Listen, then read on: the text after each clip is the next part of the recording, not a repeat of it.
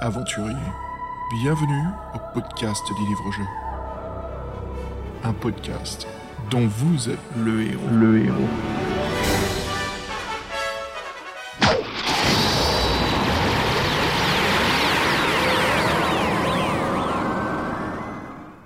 Now, here comes the music.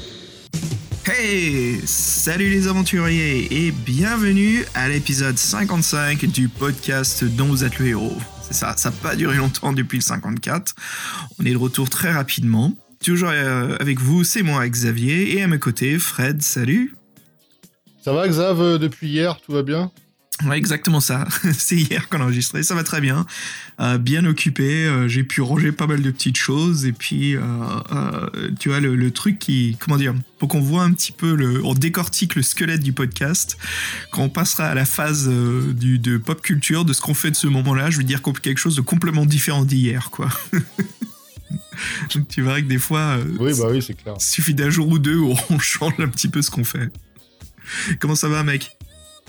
Bah ça va, en pleine forme, content de te retrouver aussitôt et puis euh, motivé pour euh, cette nouvelle année de podcast et, et, euh, et ce dernier épisode de l'année pour nous.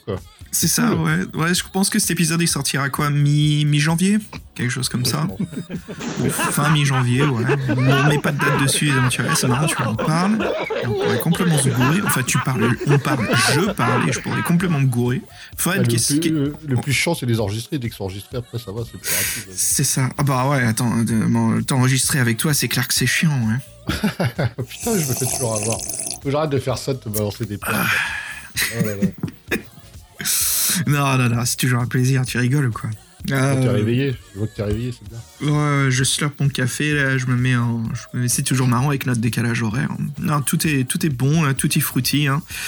Nickel chrome. Euh, donc c'est reparti. Bah écoute, depuis euh, bah, voilà, le deuxième avant la fin de l'année, comme on disait juste avant, euh, on parlait justement avec Fred avant de, de s'enregistrer, que c'est épisode 55, on reparlait de l'épisode 50, on est vraiment euh, on est vraiment heureux du succès que ça a eu et puis on est content de notre notre comment dire groupe niche et nos, auditeurs. Donc encore une fois on voudrait remercier vous, vous tous. Euh, merci beaucoup de votre fidélité de votre écoute. C'est un vrai plaisir à chaque fois de, de lire bah, vos, vos, compliments et puis euh, vos encouragements, vos propositions pour les podcasts et même vos critiques. Euh, et puis surtout, ce qui me fait plaisir, moi, c'est vos corrections. Là où on se gourre il y a quelqu'un qui nous dit Hey, attends une minute, tu te gourres là. D'ailleurs, on va en parler de Simon qui, qui nous aide sur un puzzle qui, euh, bah moi, je me souviens à l'époque, mais laisse tomber. Quand je dis l'époque, c'était mi-année 90, je me souviens plus, mais c'était un des puzzles euh, de Sorcellerie 2, Fred. Oui, et sur Sorcellerie 2, il y a Simon, bah, on va le citer, Simon la, la chance qui nous a envoyé un superbe, euh, superbe mail qu'on qu partage avec plaisir à l'antenne où déjà il nous, nous, il nous salue tous, euh, aussi bien toi, moi que Fabien, c'est sympa. Ouais, salut donc, Simon, euh, franchement ouais. ça fait plaisir d'avoir reçu ton email massif avec plein plein d'informations à décortiquer. Et, euh, comme je disais, ça fait plaisir, hein, Fred, des fans qui nous écrivent comme ça, que ce soit des petits paragraphes, des, des grands grands textes. bah, après, c'est vrai, nous, nous on est derrière notre écran, tout ça, on sait pas forcément, on, on connaît pas vraiment nos auditeurs, et c'est vrai que de temps en temps, avoir nos auditeurs qui nous met comme ça une bulle, on voit vraiment qui il est, qui nous disent qu'il apprécie, et ouais, ça nous fait, ça nous fait vraiment du bien, parce que bah, on, voilà, on, on sent qu'on est écouté, c'est un peu le but quand même. Nous, on fait ça avec, euh, avec passion, mais on aime bien, on aime bien savoir qu'il y a des gens qui sont autour et qui partagent les mêmes idées que nous. Et donc, lui, en plus, ce qui est intéressant avec Simon, c'est que lui, là, en fait, il a découvert les podcasts avec notre émission. Donc, il n'écoutait pas de podcast avant. Et euh, donc, il a commencé à écouter les podcasts avec nous. Il trouve que c'est un, les podcasts, c'est assez chaleureux, qu'en fait, euh, c'est plutôt intime et qu'on noue des relations avec les, euh, avec les podcasteurs. Donc, c'est sympa pour nous. C'est-à-dire que les gens nous apprécient. C'est sympa de l'entendre. Et lui, en fait, il a, il a, même, il a même écouté, grâce à nous, les, euh, le podcast de Jean-Michel Brassard, qui sont les montagnes hallucinées. Donc, c'est bien, c'est euh, la communauté de, des, podcasts, euh, des podcasts. Et euh, alors, ce qui est super avec, aussi avec Simon, c'est que lui, il avait euh, sorcellerie dans, dans, sa bibliothèque, mais il les avait pas fait. Et grâce à nos deux derniers épisodes qui, re, refaisaient les deux premiers, bah, il s'y est mis. Il a surtout apprécié les collines maléfiques parce qu'on pouvait vraiment se balader, avoir cette impression de se déplacer dans un monde et que c'était pas à droite, à gauche pour faire des directions, mais que c'était un vrai, un vrai monde représenté. Donc ça, c'était vraiment bien. Et oui, Simon, il nous reprend sur, euh, nous reprend sur l'énigme de la cité des, de la, euh, sur l'énigme. Euh, c'est celle. Des pièges, ouais. la cité des pièges. Alors, c'est quand on rentre dans la maison du fameux sorcier et qui nous propose justement des parchemins euh, sur une table. Et il faut donc trouver le, bon, le bon paragraphe par la suite. Ouais, c'est vrai que nos explications étaient un peu balbutiantes parce que nous-mêmes, on avait un peu oublié la logique du truc. Mais moi, je, écoute, je vais être sincère tout de suite. C'est que je m'en souvenais plus et j'ai essayé de faire genre, je m'en souvenais, quoi. Sur le moment, en live, sur le podcast, pendant que je savais très bien que. Tu sais, en fait, je me sentais comme H non, non, tu peux pas la faire, c'est ça. Ah, AO, Decto, euh, sais pas quoi. C'est exactement ça, Decto. tu vois, genre, ça passe à l'antenne, c'est bon, tout le monde croit que je l'ai su. Pendant que moi, je sais très bien au fond de moi-même, j'ai le, j'ai le ventre qui gargouille en me disant, mec, c'est pas passé du tout, là, tu t'es complètement gouré. Et je sais que pourtant, quand j'étais môme, mec, euh, au collège, j'avais réussi cette, euh, cette épreuve, quoi. Et je m'en souvenais plus. Ah, c'est marrant, le, cerveau de, de moi étant gamin arrive à résoudre les énigmes euh, comme cela, pendant que là, tu vois, je suis devant mon bureau, j'ai le livre en physique et en numérique, et j'y arrive toujours pas, quoi. J'arrive pas, justement, à repenser à l'extérieur de la boîte et, euh, tu sais, avoir cette vision, en fait, du puzzle, quoi. De dire, ah bah oui, c'est ça, en fait. En fait, moi, ce qui m'avait. Je pense, euh, maintenant, bon, euh, sur le coup, c'est vrai que moi, c'était un peu balbutiant, mais en fait, c'est ça, c'est par rapport au symbole. En fait, c'est pas la forme du symbole qui est important, c'est le nombre. C'est le nombre, exactement. C'est par rapport à un dé à six faces. En fait, on avait, euh, on avait cinq faces du dé, il manquait la sixième face. La sixième face, c'était celui, avec un seul symbole. La fameuse phrase anglaise, le, dicton, c'est Think outside the box. C'est quoi l'équivalent en français? Euh, réfléchir en dehors du cadre. Mais euh, réfléchir en dehors du cadre.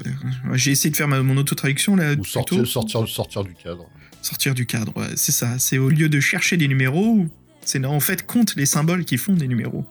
Enfin bref, ouais. Donc, euh, du cas, super quoi. C'est sympa que, que Simon nous, nous rafraîchisse la mémoire. Merci Simon. Ah, oh, oh, ce qui est encore aussi très, très intéressant, c'est que moi, il m'a appris quelque chose qui, nous parle d'une euh, série euh, de livres dont vous êtes le héros, de livres-jeux, euh, qui s'appelle la série de l'épée légende. Alors, qui nomme les, titres, donc il y a cinq épisodes. Il y a les 13 mages, le maître des rêves, le port des assassins, l'impossible mission et les murailles de Spitz. Yes. Alors, moi, personnellement, moi, je, ne connaissais pas. Donc, en fait, le principe, c'est qu'en fait, il y a plusieurs, on peut jouer plusieurs personnages.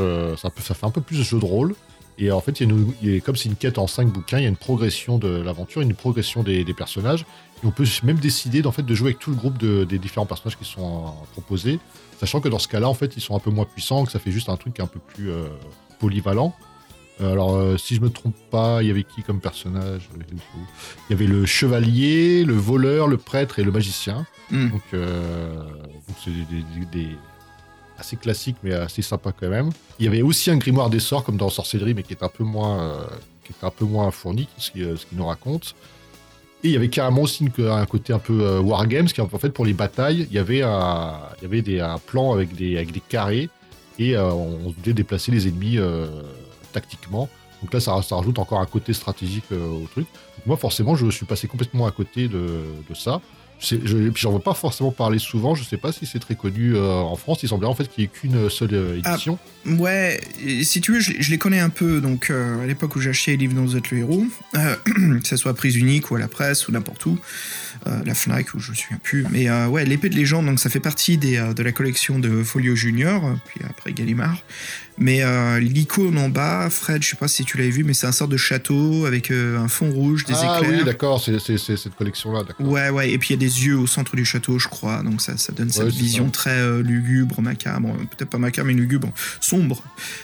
et en fait, ouais, c'est une collection de, de, livres qui sont non seulement rares, mais qui coûtent assez cher pour les collectionneurs. Donc je sais que j'en ai.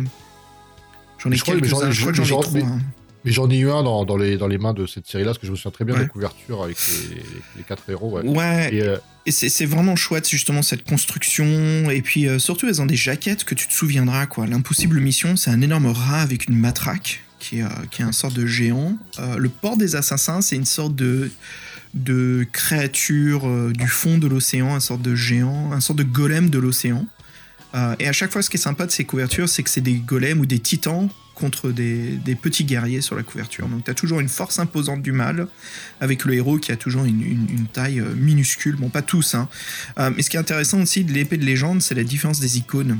T'en as où c'est un fond rouge du ciel, et puis t'as le fond bleu du ciel, mais... Euh, ça sera, ça sera le, le podcast à faire là-dessus pour qu'on explique toutes les différences. On pourrait même faire un podcast d'introduction à la série avant de parler du premier tome, tellement qu'il y a de choses à dire. C'est pour ça que je me dis, moi, je m'inquiète pas trop pour arriver jusqu'au sens, qu'il y a quand même matière encore avec toutes les séries. Ah ouais. Et euh, ouais, donc euh, juste pour faire un peu le, pour ceux qui connaissent pas, donc ça, se passe dans, en l'an 1000, donc une certaine atmosphère de fin du monde. Et donc en fait, il faut retrouver euh, les parties d'Inipé pour lutter contre le retour des archimages. Et il y a une espèce de némésis qui, qui revient fréquemment dans, la quête. Donc il trouve qu'il y a une dimension vraiment épique. Et par contre, il y a le dernier bouquin et pour lui est trop axé combat. Mais bon, ça sera, ça sera à découvrir. Donc mhm. l'épée, l'épée de légende. L'épée de légende. Donc il, dit, nous dit aussi que c'est basé sur un univers d'un jeu de rôle anglais qui s'appelle Dragon Warriors que, que je connais pas. Et donc en fait il y a une réédition de toute cette série en, anglais, je crois, dans un seul volume. Hmm. C'est assez, assez récent. Un seul volume, oh putain. Je te raconte pas le grimoire que c'est. Hein.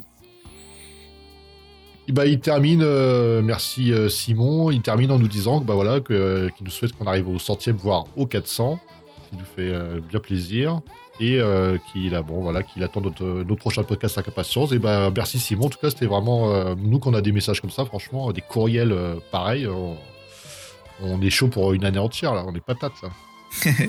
Ah oui, oui, et puis il nous dit ouais, on est chaud patate, on a de quoi faire. Et ce qui me fait plaisir, Simon, merci en tout cas, c'est de savoir que nos épisodes, euh, certains fans, euh, enfin la plupart des fans, je dirais même, ont noté que nos podcasts durent plus longtemps, Fred. On prend un peu plus de temps. Ah oui, oui, c'est bah, bah, vrai que bah, nous, on a envie de s'arrêter quand on a fini, quoi. On regarde pas trop la montre. Euh, c'est ça. Ouais, ouais, c'était quelque chose que tout au début, j'avais un peu peur de faire. c'était des podcasts trop longs, plus d'une heure, j'avais peur que ça saoule les gens. Et puis finalement, je sais qu'en les gardant en dessous de deux heures, ça passe parfaitement. Je crois que deux heures, c'est un peu le, la ligne de, de, de, comment dire, de longueur avant que ça devienne un peu trop d'informations. Donc on essaye toujours de les garder un peu en dessous de deux heures, mais on, essaie de varier surtout. On va vous parler un petit peu de, de ce qu'on fait. Bref, hein, il y a toute une structure. On n'est pas là juste à vous parler du livre pendant deux heures. Bah, je crois que celui qu'on a fait la dernière fois, hier, entre, entre guillemets, je pense qu'il va durer plus de deux heures. Hein. Il y avait de quoi dire, hein, franchement. vu, que, vu que la conversation a duré pratiquement trois heures.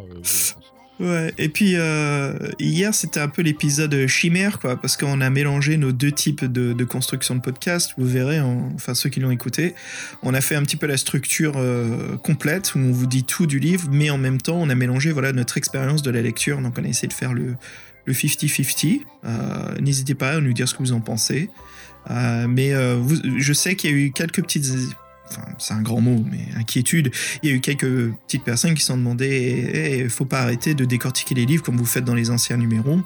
C'est vrai que c'est une procédure qu'on fait un petit peu moins souvent, mais ne vous inquiétez pas, c'est pas quelque chose qu'on abandonne, on, va y revenir. Hein, Fred, surtout dans, dans, dans un des livres qu'on fera bientôt dans l'épisode 5, 6, 57 si tout se goupille bien, dans le 57, on continuera sorcellerie et là, toi, tu décortiqueras en, numérique et moi en analogique. Et ça, c'est ça. Et ce, qui, ce que Fred, je voulais t'en parler, je pense que ça fera plaisir aux auditeurs qu'ils entendent ce brainstorm. Alors, c'était. Je sais pas si c'était l'année dernière, mais quand est-ce qu'on avait fait notre trilogie de science-fiction?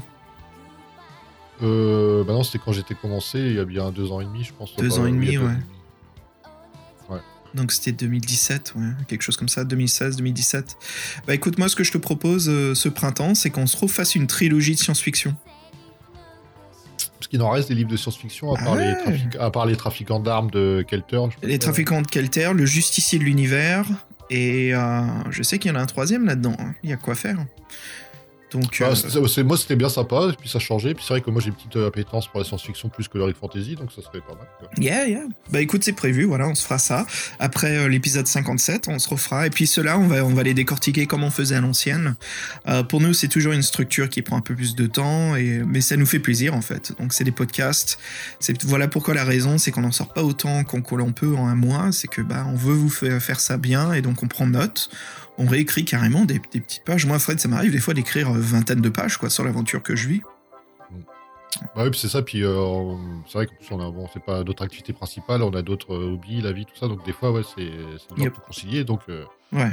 Mais, c'est bien, on est, on est un team, donc maintenant on, a différentes façons de procéder. Euh, j'espère que les auditeurs s'y retrouvent et euh, nous, ça fait des épisodes un peu différents, donc euh, nous on est très contents. Oui, Et puis moi, je sais que j'avais parlé quelque chose cet été, je m'en souviens, c'était du Patreon que je voulais m'occuper. Donc Patreon, c'est une façon pour que vous, les auditeurs, vous devenez nos patrons, hein, que vous nous payez pour les épisodes, si cela vous dit, hein, bien sûr. Il y aura plusieurs stades avec des récompenses. Et puis Fred, ça, je vais m'y mettre dessus là en janvier pour que ça soit activé. Donc voilà, si vous voulez contribuer, nous aider, euh, et puis bien sûr, il y aura toute une explication sur, euh, sur le financement, à quoi ça sert. Je veux pas que les montants soient trop élevés, Fred. Je sais qu'il y a des Patreons qui vont jusqu'à 1000 dollars par mois. Moi, je trouve ça. Euh, ouais, mais là, ce serait plutôt plus symbolique qu'autre chose, je pense. Ouais, ouais, c'est plus. On n'a pas, des grands besoins, je pense. Non, non, non, tout va bien là-dessus, on n'en a pas. Mais des fois, si on veut récupérer un jeu de rôle, que, qui ait une envie, c'est ça que je voudrais faire un certain nombre de dons. Si vous voulez qu'on visite un livre en particulier, ben voilà, vous pouvez nous, nous payer cette somme et puis on se concentre dessus. Là, ça devient après un taf, Fred. Là, après, on se concentre et on vous fait, la demande. Euh, donc voilà, juste vous laissez des options.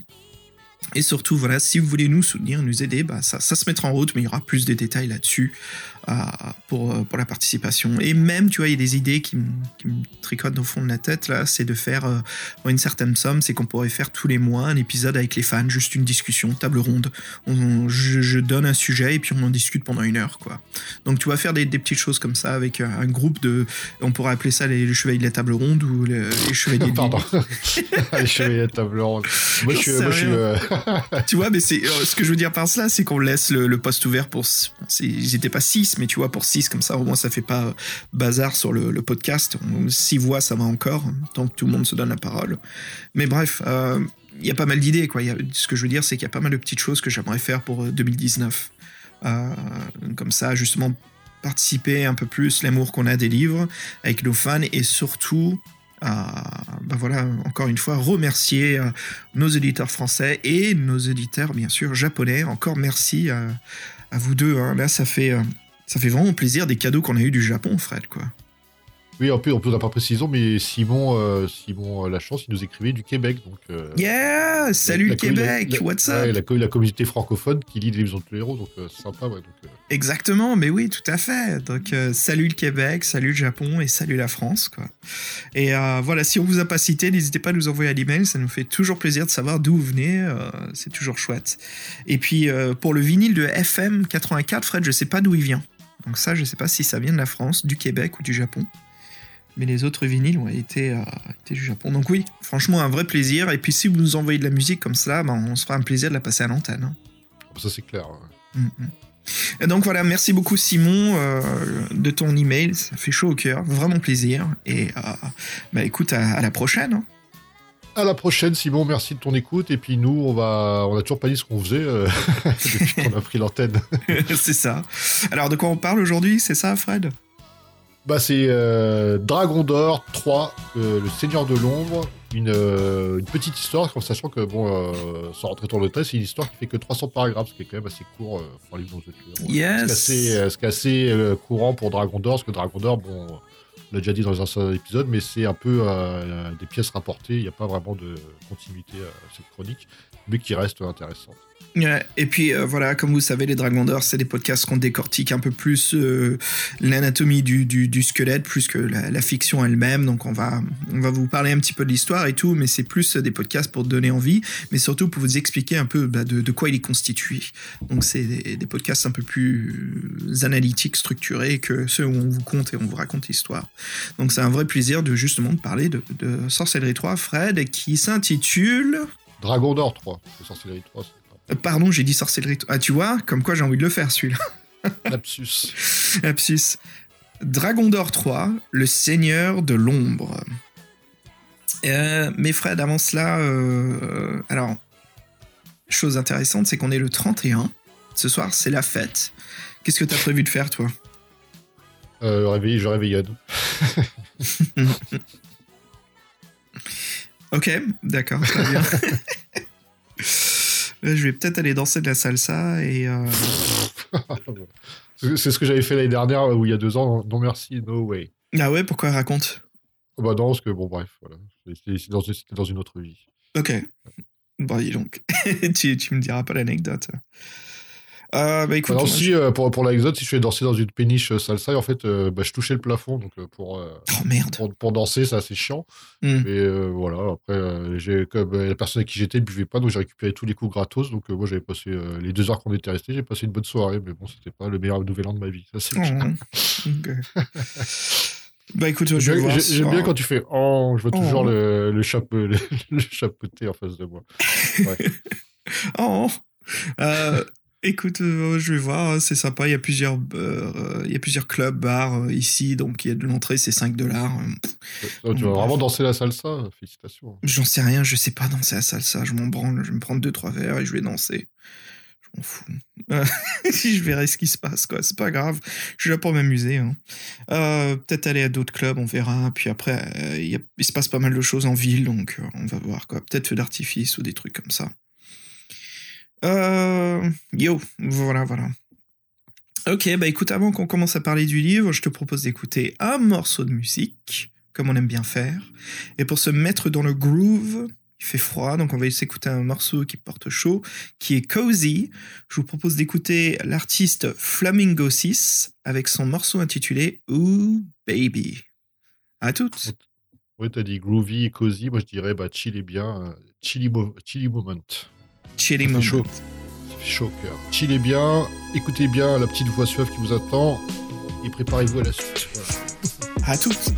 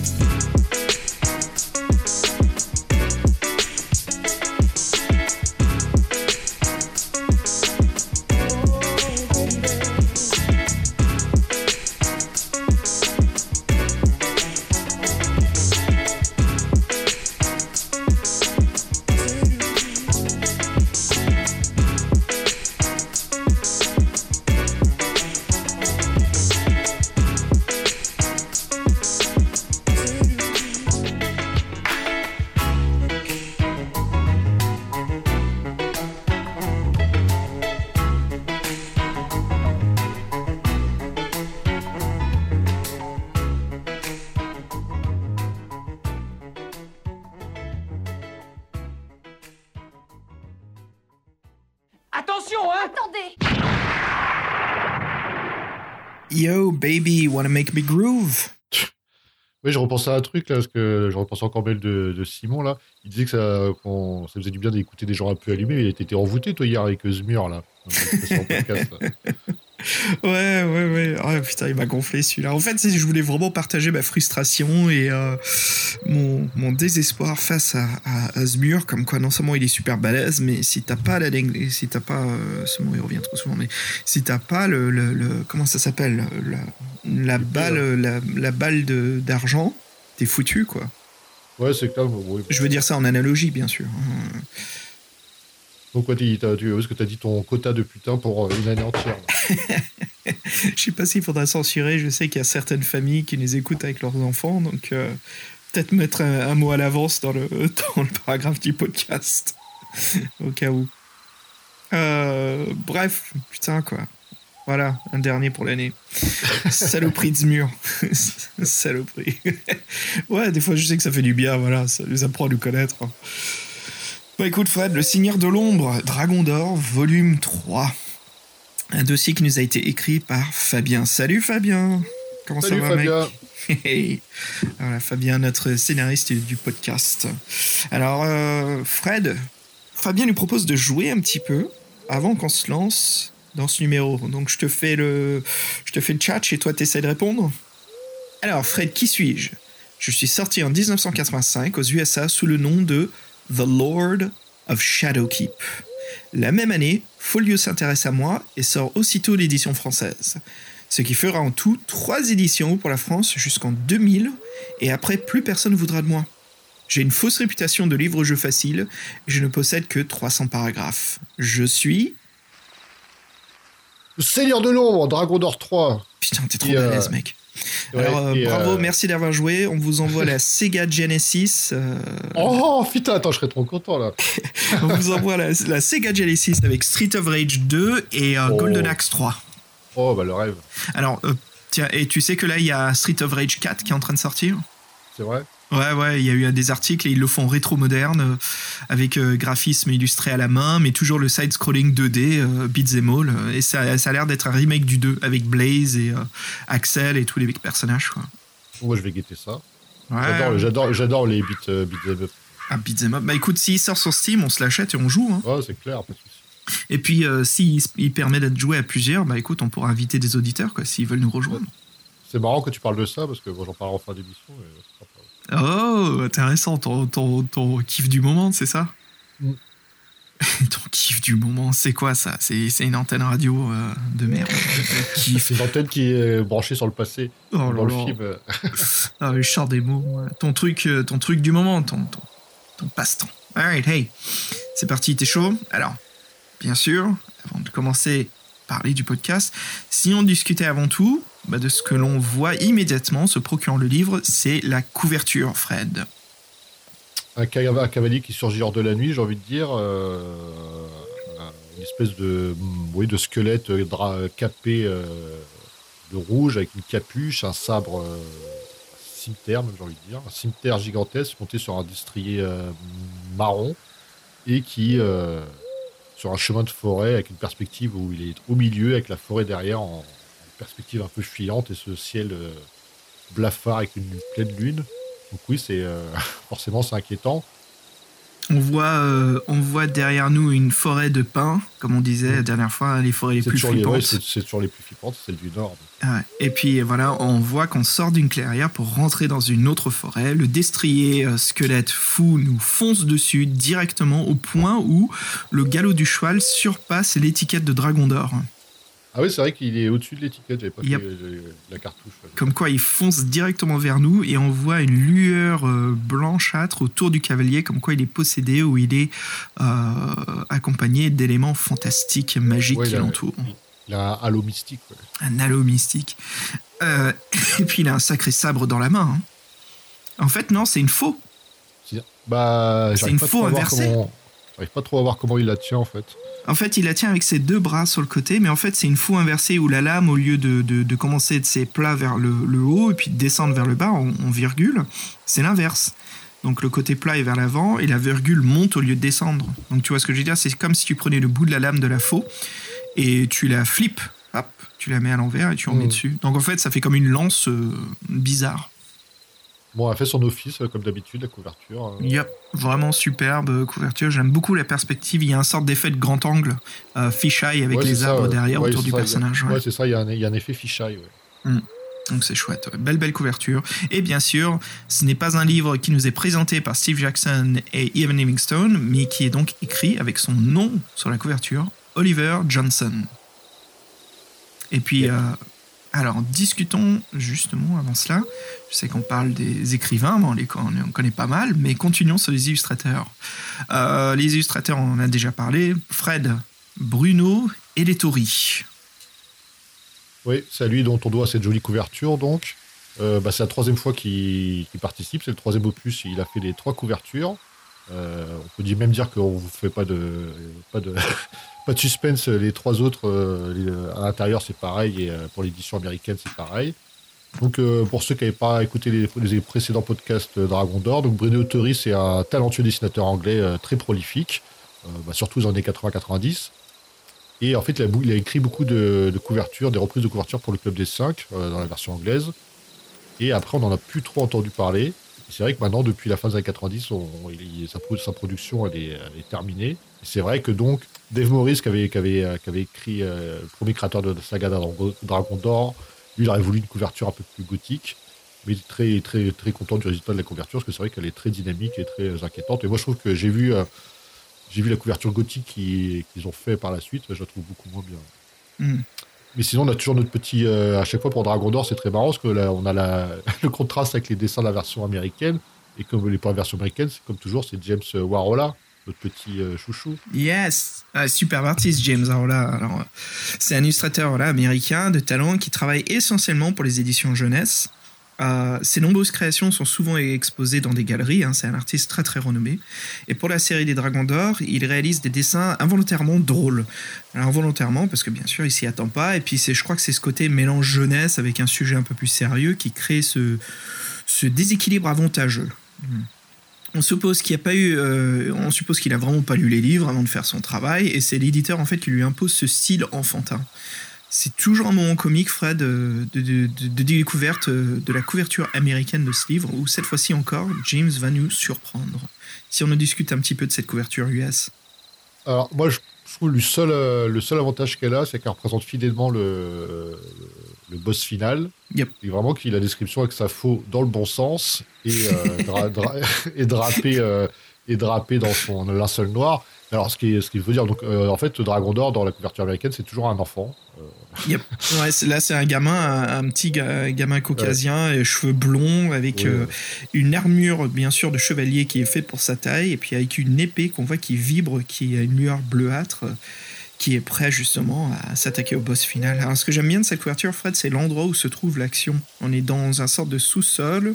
On voit un escalier à l'arrière du boss, et puis euh, contraste sombre, et puis un sorte de cercle hum, de, de, pierre au sol designé avec de la lumière qui pénètre vers le haut, qui illumine la faux, qui crée justement un lens flare, donc un bruit fractal sur la lance, euh, pardon, pas sur la lance, sur la, faux, et qui justement illumine euh, notre, notre personnage l'édition Luas, hein, le jeune garçon, plein visage, qui est prêt justement à faire une attaque euh, tournante euh, avec son épée.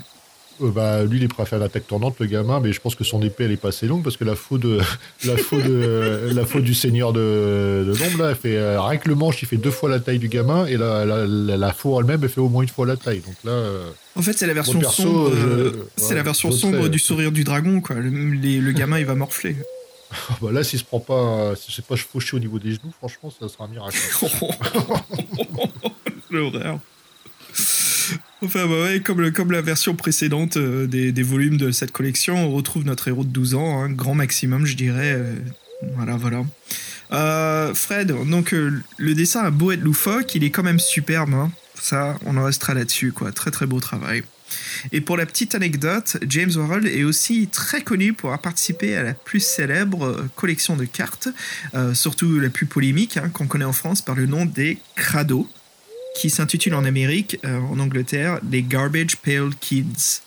Euh, Crado, pour ceux qui ne savent pas, euh, pour les plus jeunes, c'est une série d'images euh, sorties pour l'impression en France dans les années 80, avec un humour assez spécial, car sur chacune de ces cartes se retrouve un enfant avec quelque chose de très très grotesque et d'épouvantable, mais avec de l'humour bien sûr. Donc euh, euh, Fabien nous en a trouvé trois là hein, pour les, podcasters. Alors pour Fred, les crados, c'est Frédéric Atomique.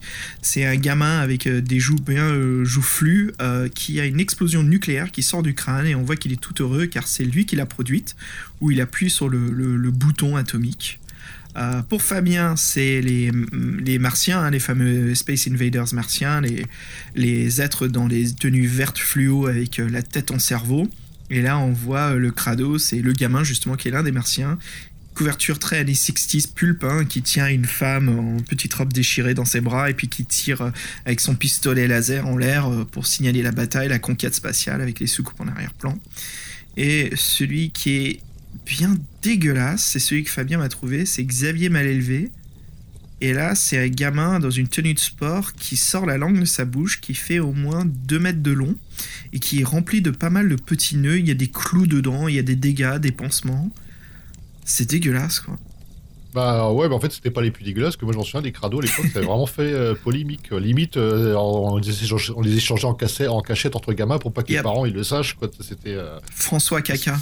Euh, François Caca, c'était un ouais, gamin qui collectionnait sa merde, ouais. Ouais, ils en avaient- je crois même qu'ils en avaient parlé au journal de 20h, donc c'était vraiment un truc. euh, c'était- ouf à l'époque. hein, ouais, c'était- Euh, génial. sympa. Tu sais que ça existe toujours aux US Et Ils ont refait des nouveaux prénoms, c'est ça, des nouvelles séries? Bah, c'est toujours les mêmes prénoms, mais c'est juste que c'est des choses qui sont un peu plus au temps moderne, ouais. C'est les différents dessinateurs, mais toujours avec ce style particulier. hein. Il faut que ça, c'est différentes personnes qui font le même style artistique, mais euh, c'est des choses un peu plus modernes, comme les Jeux Olympiques euh, qui sont en train de passer, ou l'informatique, les jeux vidéo, euh, les portables, les, les tablettes. enfin voilà. Et je m'en souviens, à l'époque, c'était assez important parce qu'en fait, se- selon ton dessin, t'étais plus ou moins vanné dans la cour de récré. si ton dessin c'était vraiment pourri, tu te faisais arrêter. Il y en a qui étaient, alors, je sais plus lesquels étaient les pires, mais si, si t'avais la pire des images crado, tout le monde se foutait de ta gueule alors que t'étais pour rien, C'est juste le mec, ils ont fait un jeu de mots avec ton, ton nom. C'est ça. Euh, Ah, c'est chaud, quoi. Ouais, ouais. Mais elles sont connues pour être très très gore. hein. Pour ça, je veux dire, il y en a un, c'était les Jeux Olympiques de Sochi. Et euh, c'était Wendy, euh, Wendy, euh, quelque chose jeu de mots, mais c'était une patineuse artistique et en fait son, son, tu sais, c'est patinage artistique en, en couple, pas en couple mais en, par deux.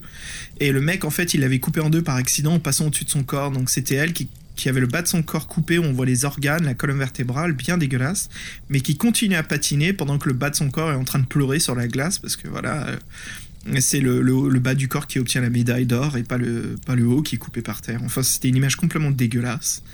T'as les classiques où c'est le gamin qui, qui se cure le nez et qui a tellement de, de, de, de crottes de nez qu'il en fait en fait une copie de lui-même. c'est débile. Ouais, le, le- le crocodile qui vomit, euh, qui dégurgite tout ce qui tout ce qu'il avale, tout ce qui touche, au point où justement il doit en survivre en le remangeant. Ça devient vraiment dégueulasse comme sujet, Fred. Bah, à la même époque, il y a le slime qui était sorti, donc euh, c'était Yes. vraiment le truc. euh, Grâce à Ghostbusters, ça, non? Ouais, ouais, grâce à Ghostbusters. Donc, le slime et les crados, c'était euh, le gros truc dégueu. La génération X, on a grandi vraiment sur des produits bien dégueulasses. Ça m'étonne pas qu'on est tout fucked up au final d'une bonne version, quoi. Donc voilà, pour tous les, euh, les nouvelles générations qui nous écoutent, hein, pour les plus jeunes, bah écoute, si vous voulez voir quelque chose de bien rétro, euh, peut-être on peut dire un peu ringard, mais en tout cas bien dégueulasse, mais extrêmement bien illustré, bah voilà, on propose les cartes des crados. Attention, certaines valent une fortune sur eBay, Fred. Si tu as gardé... oui, je suis sûr, je suis sûr. Oh ouais, surtout les éditions américaines, si t'as gardé des classeurs et tu collectionnais à l'époque, alors là, je te raconte pas le paiement euh, que tu peux te faire sur une baraque, quoi. Euh, Peut-être pas toute la maison, mais tu te fais un bon euh, premier apport, ça c'est sûr et certain. Continuons, continuons. Si on parlait justement, Fred, le grand classique euh, de Dragon d'Or, Léo Artas. Ouais, alors moi, Léo Artas, franchement, plus ça va et plus c'est un de mes chouchous. Que... On va- parler un peu de lui. Donc, Léo Artas, il a travaillé sur la série parce que c'était le grand ami de Dave Morris. Donc, il travaille pas sur ce, sur ce Dragon d'Or-là. Euh, donc, par amitié, il a continué d'illustrer la série. Et donc, c'est lui qui fait les, des illustrations intérieures de ce troisième volume. Donc, moi, franchement, j'adore ce qu'il. Comme on disait dans les autres épisodes, il sort beaucoup du cadre. Et là, il joue vraiment sur les perspectives. Ses dessins, ils sont euh, à la fois fins, drôles. euh, il a vraiment une patte. Je trouve que maintenant, ses dessins, je la reconnais au premier coup d'œil. Et euh, C'est vraiment sympa ce qu'il fait. euh, et donc, dans les petites anecdotes, quand même, Folio a pris le temps de traduire les textes en anglais qu'il a mis euh, sur certains dessins. Ils ont fait les traductions. Donc, ouais, ça nous, ça nous met vraiment dans l'ambiance.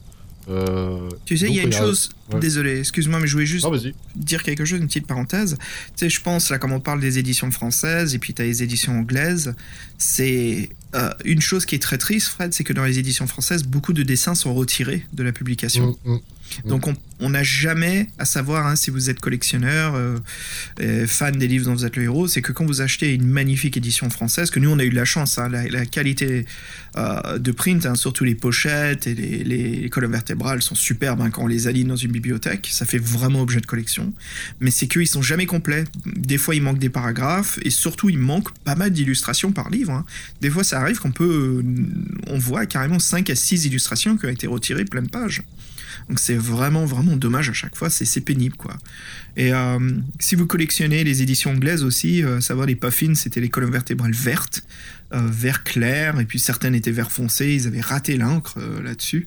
Mais euh, ça n'a pas autant de charme quoi, franchement que les éditions françaises. Surtout les premières éditions hein, qui, qui ont ce côté euh, très très euh, joli quoi. Enfin bref voilà, petit aparté comme quoi il y a des illustrations Léo Artas qu'on ne verra jamais, euh, sauf si on chope la version anglaise quoi. Bah, je pense que ça vaut le coup parce que euh, franchement, lui, il a vraiment co- compris le style. C'est toujours des. euh, Donc, on voit, en fait, on voit ce que voit le personnage.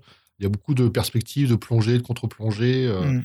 puis puis, dessins c'est des- marrants. hein. Ouais, c'est des fausses perspectives. Il profite, il, il force la Ouais, ouais. perspective, il s'en fout, quoi. Il sait très bien que c'est c'est de la fantaisie. Donc, la perspective sert toujours pour, pour impressionner le, le lecteur et puis jouer justement sur l'ambiance pour émettre une émotion, quoi. Forcer un petit peu ce, ce côté euh, fantaisie et euh, évoquer euh, soit de la peur ou euh, l'envie de la fuite, euh, tu sais, vouloir se barrer. Je veux dire par ça, c'est qu'il force les grands angles, il force les, les, euh, les euh, comment ça s'appelle? Merde Euh, les plonges les contre-plongées tu sais où là Ouais. euh, tu t'inquiètes vraiment quoi tu te sens vraiment euh, tout petit tout petit devant les ennemis En fait, c'est grâce à lui, on, on- on oublie un peu le format rectangulaire des illustrations. Il arrive vraiment à jouer sur, euh, sur tout, quoi, sur les bords, les plongées, contre-plongées. Donc, euh, ces dessins, sont, ça leur donne vraiment une euh, très dynamique. Quoi. Mm. Il y en a deux, trois dans ce bouquin qui méritent le coup d'œil. Donc, dont l'un qui est vraiment sympa dans, dans- dans cette- perspective-là, c'est le banquet de goules. Où, euh, où on a des goules qui, sont, qui font un festin. Il y, a, il y a des goules rieuses qui sont face à nous. on, a, on a envie de se joindre à, à elles, presque. Il y a aussi un dessin très sexy avec la femme tigre et ses formes généreuses qui a marqué pas mal euh, de lecteurs. On en parlera plus plus tard. Donc voilà, donc c'est toujours un plaisir de retrouver, euh, toujours un plaisir de trouver quoi. ouais toujours un plaisir et puis voilà ça nous amène vers les écrivains. Alors discutons justement de d'Oliver Johnson. Alors pour les connaître la bio en détail hein, d'Oliver Johnson il faut réécouter euh, le podcast bien sûr qu'on a enregistré avant qui était le Dieu perdu Dragon d'or euh, numéro 2 euh, initialement prévu dans la collection des défis fantastiques mais justement a été retrouvé dans la série des Dragons d'or il fallait vite trouver euh, des histoires pour la collection suite au contraste qu'ont signé Oliver et Dave Morris. Et c'est là où l'éditeur euh, Grafton Books ne veut pas perdre de temps. Et puis, on le comprend car le succès des livres dont vous êtes le héros marche tellement bien à l'époque qu'il commence à avoir pas mal de concurrence entre toutes ces sorties. Donc, Oliver Johnson a 28 ans quand le livre euh, sort pour la première fois au Royaume-Uni. Et puis, c'est là, Dave Morris, euh, il avait prévu d'aider Oliver pour mettre euh, cette aventure, mais finalement, ce dernier sera seul à l'écriture. Et c'est là où Dave, justement, le, félicite de son talent quand, quand Oliver finit le livre en lui disant justement What a talent, ce qui veut dire vraiment quel sacré talent. Donc Oliver Johnson, c'est un peu l'enfant prodige, enfin l'enfant, tu parles, l'adulte prodige, euh, euh, qui, qui est vraiment un sacré écrivain. Et puis Dave Morris continue justement à parler de- de- d'Oliver en, disant ici, euh, ayant étudié dans sa jeunesse les œuvres et les écrivains anglais Lord Byron et Percy Bysshe Shelley, l'époux de Mary Shelley pour Frankenstein, Oliver apporte au Seigneur de l'Ombre une très belle écriture gothique inspirée de ses lecteurs. Il fait des études littéraires, pas scientifiques, mais les règles ne sont pas le point fort d'Oliver. Il n'a pas fait de plan détaillé ni d'organigramme complexe. Donc on voit ici que euh, Dave Morris, très sincère, dit justement on a une sacrée histoire, on n'est pas là en fait pour évoluer le gameplay, on est là pour vous euh, faire voyager à travers un autre univers. Donc il est néanmoins très content de cette euh, troisième aventure de Dragon d'Or. Et puis il y a une nouvelle édition américaine qui a vu le jour récemment, Fred, sur une plateforme d'édition indépendante, avec une nouvelle couverture gothique euh, que, que voulait justement euh, Dave Morris, et euh, qui s'intitule, comme on avait dit plus tôt, The Lord of Shadow Keep. Et ce qui est sympa ici sur cette couverture, c'est la typo. De, donc c'est trois lignes, on a The Lord of, deuxième ligne Shadow et troisième ligne Keep. Et ce qu'on remarque, c'est que à chaque fois qu'il y a une nouvelle ligne, le texte s'agrandit d'environ euh, 25 puis 50%. Ce qui fait vraiment Ouais, du poids lourd sur le mot keep. Keep qui veut dire en anglais bien sûr demeure. Mais alors, ce qui est marrant, c'est que du coup, le, le, ta- le titre cache tout le dessin. Parce que ça y est, je, je l'avais vu vite fait, mais là, je le vois, en fait, c'est un château derrière, alors que je pensais que c'était des nuages, moi. Ah ouais, non, c'est un château au-dessus d'une colline, euh, très très loin.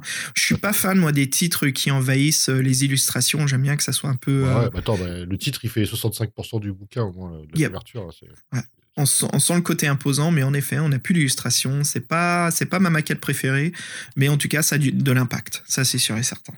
Moi, je suis illustrateur, je fais la gueule. hein. En gros, il y a, a que- a que- que le bas de mon dessin qu'on voit, quoi. C'est c'est horrible, hein, franchement. C'est quoi c'est- cette façon de procéder? Bref. Tu le dis, ouais, t'as pas tort. hein. C'est vrai que c'est pas cool pour l'illustrateur, quoi. Ça fait, ça fait tout perdre. Mais je crois que c'est plus une, euh, tu sais, c'est encore les techniques euh, des, euh, des, des, des comment dire, euh, des imprimeurs. C'est le titre, euh, c'est l'indication du livre. Donc foutez-moi ça en gros, comme ça les gens ils savent de quoi il s'agit et puis Ah. ça s'achète. hein. Alors, c'est possible, après, vu la vu la vu l'image, puisque c'est déjà un truc qui existe, ça doit être peut-être tiré d'un tableau qui existe déjà, tu vois, donc euh, ça a moins d'impact. Donc, c'est pour ça, ils disent, bon, le- les gens connaissent déjà, donc on met le titre en grand, euh, ça, fait, ça fait univers, je sais pas. Bon, bref. Ouais. C'est pas, c'est pas l'œuvre du podcast. Non. Mais oui, moi, moi, je trouve la, la, les couvertures du coup qu'a fait les Tori, elle est beaucoup plus jolie. hein. Yep, yep, largement, franchement, plus impactante. Fred, ça nous amène à dire qui est Dragon d'Or pour une troisième fois, hein, si on en parle encore. Qui c'est? Ah oui, que souvenez-vous, donc euh, dans le tombeau du vampire, c'était un aventurier solitaire euh, imbattable. Euh, dans le Dieu perdu, on était un chevalier et on avait sous nos ordres euh, de nombreux guerriers.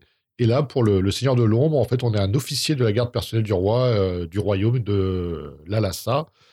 Donc, euh, pour les règles, c'est euh, plus ou moins classique. On retrouve, comme d'hab, euh, l'endurance qui comprend la force physique et morale, l'habileté qui comprend l'adresse euh, et les pouvoirs psy euh, pour résister au sortilège et garder son sang-froid face aux événements horribles. Il y a une dernière aussi euh, possibilité qui est un peu particulière à Dragon d'Or, c'est que pour chaque combat, on peut décider de fuir plutôt euh, que de combattre, ce qui entraîne souvent des jets de, des jets de dés et où on peut perdre euh, également des points d'habilité. Ouais, Une sorte de règle de désengagement de l'ennemi. Ouais, c'est ça. Pour, bon, parce qu'après, c'est vrai que les, fuir les combats, c'est une option. que- C'est vrai, c'est une option qu'on propose pas tout le temps, mais ça peut être utile. ouais. Mhm.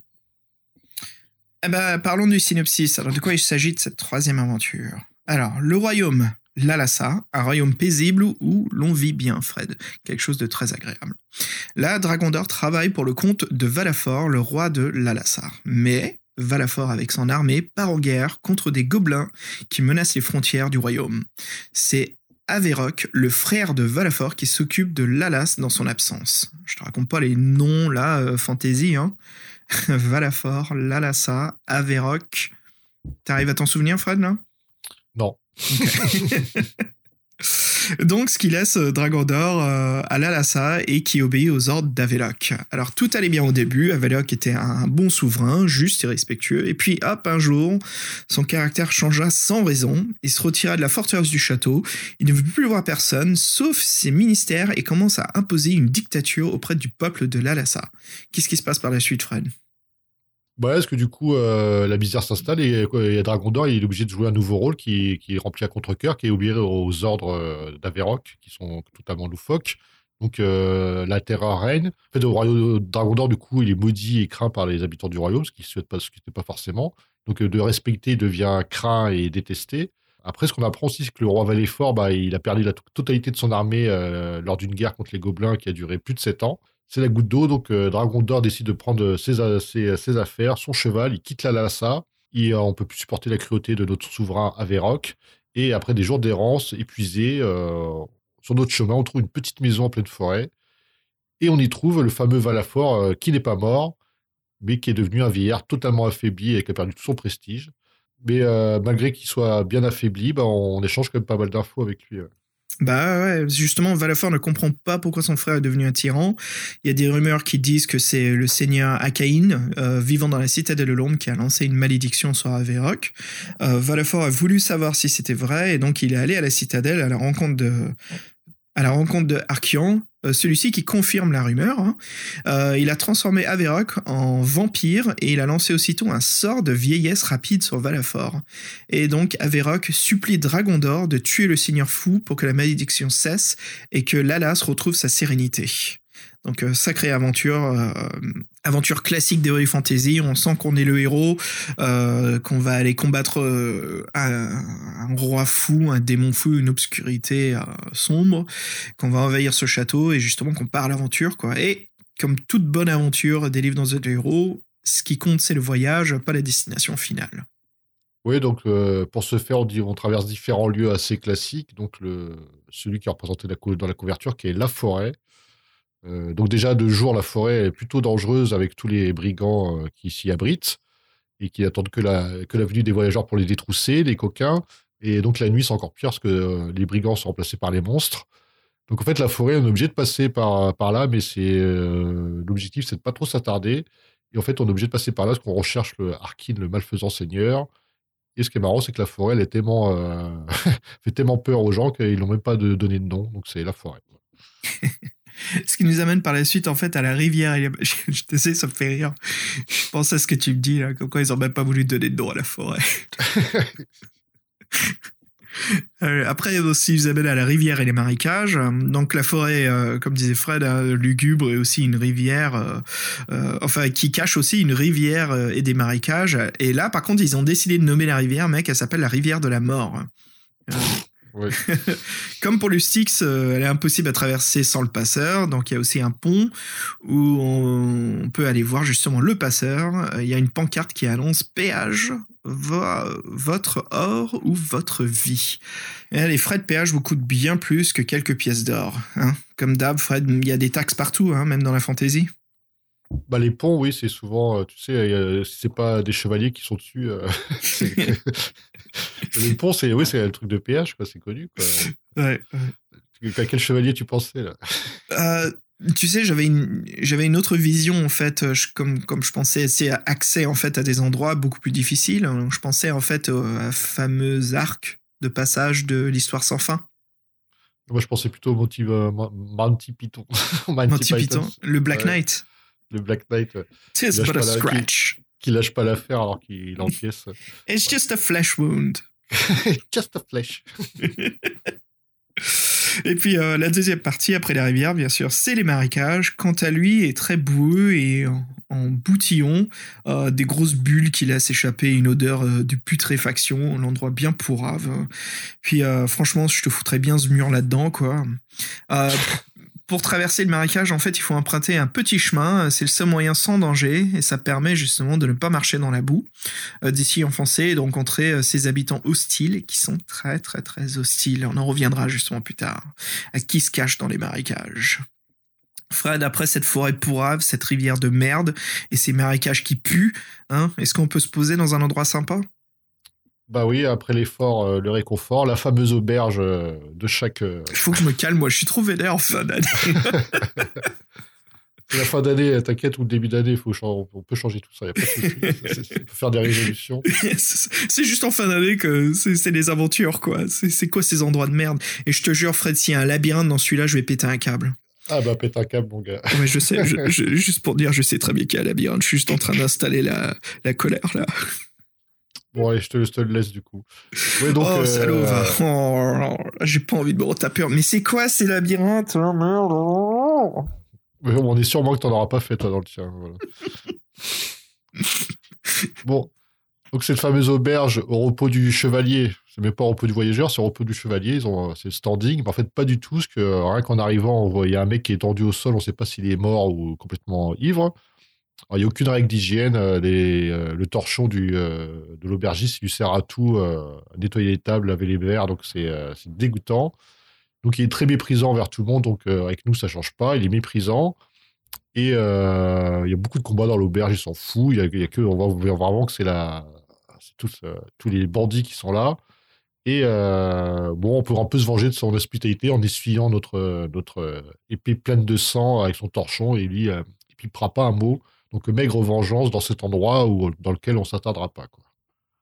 Bah voilà, en fait, euh, discutons de la citadelle. hein. Quand Dragondor arrive à la citadelle de l'ombre, euh, il a comme une impression d'avoir marché des heures et des heures. Il y a une énorme tête de squelette ta- taillée dans la pierre qui est à chaque côté de, de porte d'entrée.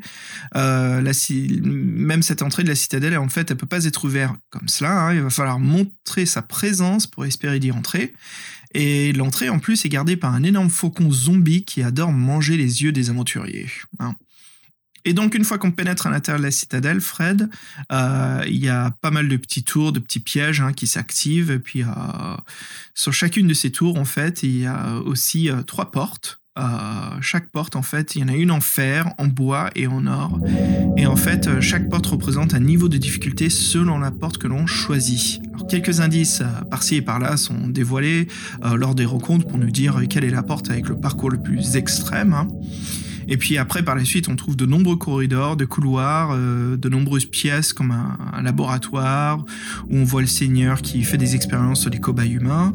Et il y a aussi une pièce de débarras où sont stockés les restes des ornements des chevaliers de l'Alassa. C'est là où Dragon d'Or justement découvre que Arcrian a tué un bon nombre de, des chevaliers de, des terres, hein, ces fameux chevaliers croisés défendeurs euh, de, de l'Alassa.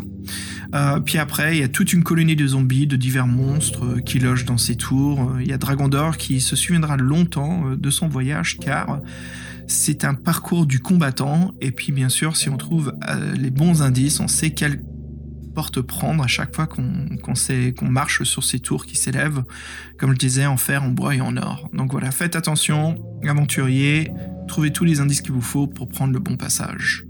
Fred, je vais te laisser la partie euh, la plus intéressante, hein, qui est le, le- labyrinthe.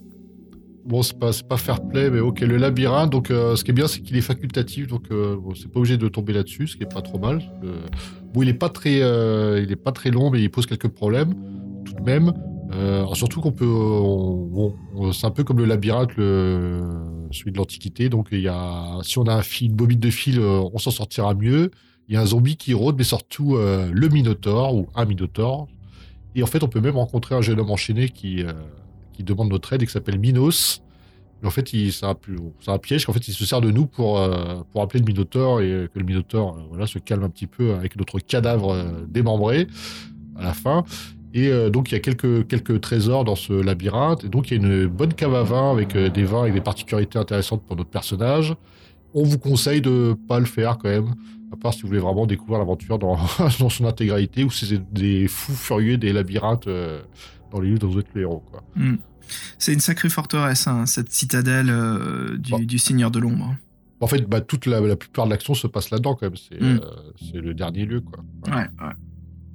Mais Fred, je te pose une pause avant qu'on discute un petit peu plus des rencontres et bah, des, des- des moments de l'aventure qu'on va passer. Ouais, bah, bonne idée. euh, Qu'est-ce que tu nous, euh, qu'est-ce que tu nous envoies là? Pourquoi pas quelque chose de différent? Alors, sur le podcast, on n'a jamais diffusé un morceau de, hip-hop, donc je te propose d'écouter un morceau de hip-hop euh, fusion avec du, funk synthwave. Je te propose un morceau de Blindside qui s'intitule, alors c'est écrit en, je crois que c'est du japonais, mais c'est écrit, et en français la traduction serait des questions. Des questions. Et ben tout, tout le monde s'en pose et envoie la purée. C'est parti. Putain, les lancements comme dans les années dans le, dans le top 50. euh, C'est parti, les petits clous. Envoie C'est la parti. Envoie la purée. New York City, New York City. You are now rocking, now rocking with 50 Cent. You are now listening to Blunt You gotta love it, gotta love it. I just wanna chill and twist the lie. Catch stunts in my 745. You drive me crazy, shorty. I need to see you and feel you next to me. I provide everything you need, and I like your smile. I don't wanna see you cry. Got some questions that I gotta ask, and I hope you can come up with the answers, baby. Girl, it's easy to love me now. Would you love me if I was down and out? Would you still have love for me? Girl, it's easy to love me now. Would you love me if I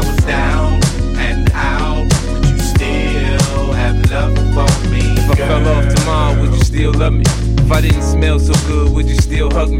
If I got locked up and sentenced to a quarter century. Could I count on you to be there to support me mentally? If I went back to a hoopty for my bands, would you poof and disappear like some of my friends? If I was hit and I was hurt, would you be by my side? If it was time to put in work, would you be down to ride? I get out and peel a nigga cap, you chill and drive. I'm asking questions to find out how you feel inside. If I ain't rap, cause I flip burgers at Burger King, would you be ashamed to tell your friends you're feeling me? In the bed, if I use my tongue, would you like that? If I wrote you a love letter, would you write back? Now we can have a little drink, you know, a nightcap. We can go do what you like, I know you like that. Like, Girl,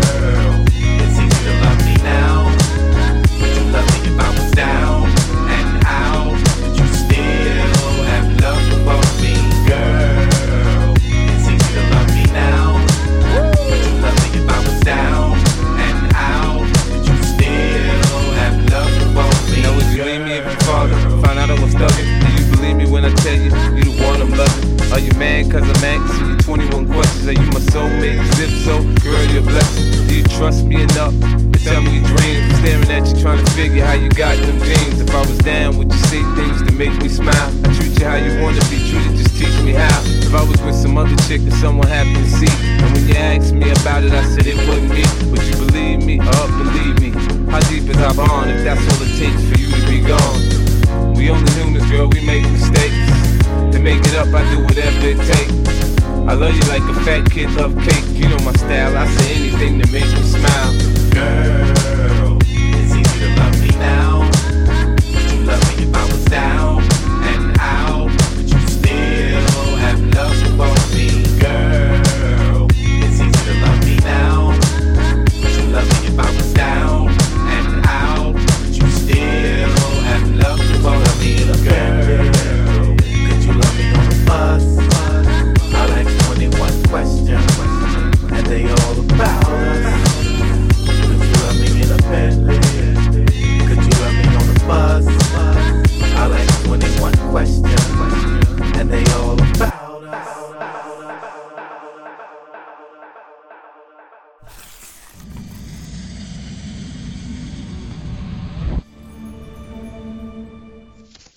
Petit morceau groovy, là, sympatoche, non? On se croirait, Ouais, euh, ouais, ça change, mais c'est sympa. Ouais. on se croirait en train de, de, de, de rouler à travers euh, Miami le soir. Ou New York, New York, East Coast plutôt. Ouais. East Coast. East Coast, New York, yo. Ouais, sympa comme morceau. Euh, Fred, je me corrige un petit peu là sur les prénoms, hein, parce que je sais que toi t'en rigolais. Mais euh, le royaume, c'est Lalassa. On travaille pour le compte Valafor. Et euh, le roi qui est, comment dire, envoûté, c'est Averroc. C'est ça? Yarfol Ok. Parce que je sais que j'ai pas arrêté de faire des conneries en disant Lalas euh, au lieu de Lalas. Hein. Aveloc. Aveloc au lieu de Averroc. Hmm, Bref. Euh, justement, en parlant des noms, si on parlait justement des, des- rencontres, euh, euh, car on remarquera que dans le tombeau du vampire de Dragon d'Or, on avait fait beaucoup de rencontres, et puis euh, celle-ci ne se terminait pas par des combats. Il y a beaucoup de discussions, beaucoup de choses qui se passent, et puis on retrouve en fait cette formule ici dans le troisième volume. On retrouve cette formule bah, dans Le Seigneur de l'Ombre, ce qui fait plaisir. Et Fred, si on discutait, si tu nous introduisais un petit peu à l'un de ces premiers personnages que l'on rencontre. Oui, alors le, celui qu'on a choisi de, mettre en premier, qui est le loup-garou ivrogne. Et en fait, ce qui est marrant, c'est que donc euh, on a de ce personnage-là et qui ressemble un petit peu à l'illustration qu'on avait pour le, bon gros moine du tombeau du vampire qui s'appelait Arc, qui était, qui était très peureux et qui vendait des objets aux aventuriers et euh, qui vivait dans le propre manoir de, Ténébron. Bon, sachant que nous, en tuant le, en tuant le vampire, on a un peu mis fin à son business. Donc ça se trouve, on sait pas, c'est peut-être c'est peut-être sa déchéance. Et donc là, on tombe sur un loup-garou ivrogne. Donc en, fait, la petite anecdote, c'est qu'on on le trouve euh, dans le donjon d'Averoc. Euh, on voit un cavalier arriver. Euh, donc nous, on se dissimule euh, derrière une charrette. Et en fait, euh, le cavalier, c'est un ivrogne, euh, c'est un clochard euh, très sale. Et donc dans l'illustration, il ressemble étonnamment à, à notre bon moine, qui ressemblait à notre bonbon euh, d'où parle du goût national. Et c'est vrai qu'ils ont la même trogne et euh, c'est flagrant. Donc euh, on ne sait pas après si c'est Loartas qui a, s'inspirer de vraiment de notre Depardieu. Hmm. Mais c'est vrai que c'est assez marrant et, qui, oui, et puis les deux personnages se ressemblent. Alors pourquoi pas une continuité? Bon, après, sachant que c'est pas le même auteur, je pense que c'est plutôt le dessinateur qui, euh, qui s'est fait un, un plaisir. Et euh, donc voilà. Euh, ça se trouve, comme on a, on a anéanti son business, et ben, il est devenu clochard. Quoi. On saura pas. Par contre, bon, le lui clochard, forcément, il nous voit, il est tout content, il veut, il veut partager une bourriche de vin. Bon, après, le. Bon, on, vous l'a- présenté comme le loup-garou euh, ivrogne. Donc en fait, le truc, c'est que bon, comme on est à la pleine lune, euh, qu'on est en pleine nuit, que c'est un inconnu, euh, boire de son outre, euh, c'est pas forcément la meilleure chose à faire. Mais bon, si vous êtes tenté, bah, vous verrez bien le, le résultat, voilà. Mm, mm, mm. Un personnage que j'ai bien aimé, Fred, qu'on retrouve justement en passant la rivière, j'en ai parlé plus tôt, c'est euh, le passeur qui s'appelle donc Renorg. Euh, J'aime bien l'ambiance au plus de la rivière de la mort, qu'on nous explique qu'elle est en- enveloppée d'un brouillard épais, et puis il y a une barque noire à la distance où on voit une silhouette noire aussi qui ne bouge pas. Euh, elle ne fait aucun bruit et elle attend comme une statue. Et puis c'est une fois que Dragondor s'approche du pont, euh, justement euh, faire appel à la barque, que là, elle s'avance vers lui tout doucement. Le spectre, en fait, il s'annonce, voilà, il dit qu'il s'appelle Renorg.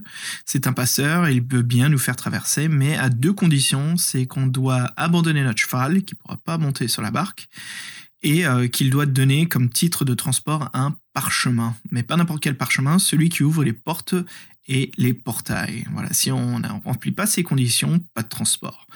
Et euh, justement, il faut que Dragondor se méfie, car Ragnar est un kleptomane qui veut bien plus qu'un parchemin, Fred.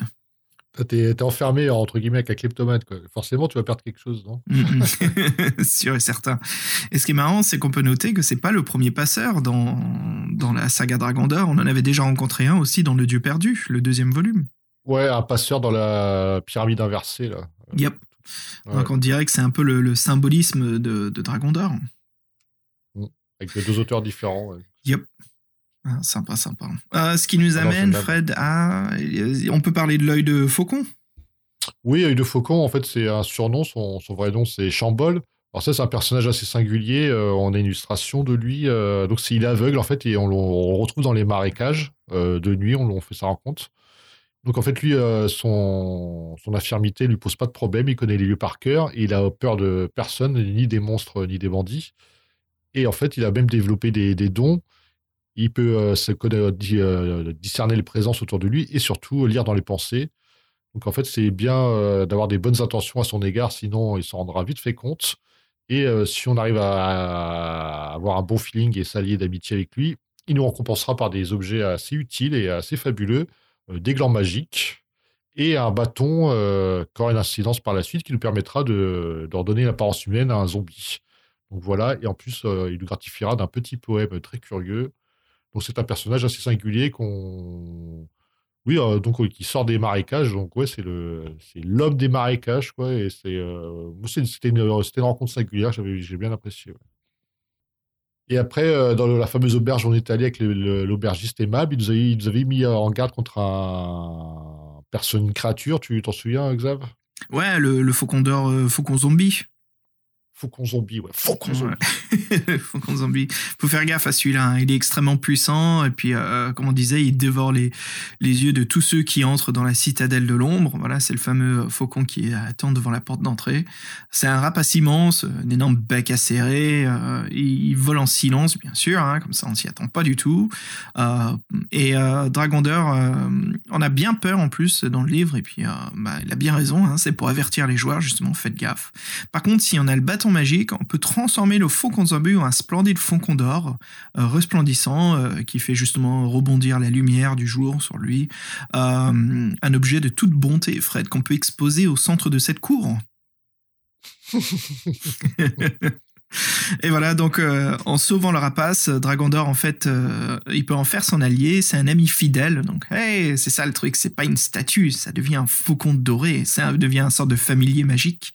C'est un ami fidèle qui viendra lui apporter une aide plusieurs fois à travers le livre, hein, dans des situations extrêmes. Donc encore faut-il euh, qu'il est en position de cet objet précieux. Donc, donc en fait, le, faucon d'or, ça peut devenir le pistolet de Chekhov. Quoi, hein. Tu sais, Fred, c'est un objet qui sûrement va être utilisé et qui euh, peut vraiment nous sortir du- d'une impasse euh, bien difficile. Bah, sachant que c'est plus qu'un objet, c'est une créature, ouais, donc c'est sympa. ouais. Ouais, bien sûr, mais. oh, putain. Détourne mon intention, quoi. Euh, bref. Euh, bah tiens, parle-nous justement des, des chevaliers de la taverne, Fred. Retourne-nous dans, dans cette auberge, dans les tavernes, là où t'aimes bien aller. Alors lui, je l'aime bien parce que bizarrement, il nous fait un peu, il me fait un peu penser à notre personnage fictif du Chevalier d'Or. c'est typiquement le genre de connerie qui aurait pu lui, arri- qui aurait pu euh, lui arriver, quoi. Attends, chevalier fictif, qu'est-ce que tu racontes? C'est un vrai livre Oui, oui, bien sûr. Le Chevalier des Plaines Ardentes. Chevalier Non, des le, Plaines Ardentes. le voyageur des plaines ardentes, ouais. Bon, bref. Et donc, le chevalier de la taverne. Bon, alors, il a un triste destin, ce chevalier de la taverne. Donc, il se nomme Stentor de la vallée. Euh... Pardon. Je me marre d'avance, quoi. C'est tellement. Euh, il a été capturé avec son épouse et son serviteur par euh, Arkane. Euh, il a réussi à s'échapper du donjon. Euh, alors lui, c'est donc il est dans la taverne, la fameuse taverne des brigands. Donc il s'est arrêté à l'auberge et là il s'assoit, il commande un- une boisson chaude et là son armure rouille et figée quoi. il s'est plus levé, l'armure complètement il- voilà, statue. En fait, ça fait plus d'un an que ça dure. Il est complètement immobilisé. En fait, l'aubergiste c'est vraiment sadique parce que euh, le nourrit juste assez pour euh, pour le maintenir en vie. Et en fait, le gars c'est le punching ball de tout le monde quoi. Tout le monde lui fait des crasses, sachant que de toute façon il pourra il pourra pas réagir. Donc c'est vraiment une vie de merde depuis un an, quoi. Le mec, il va, de- il va devenir fou.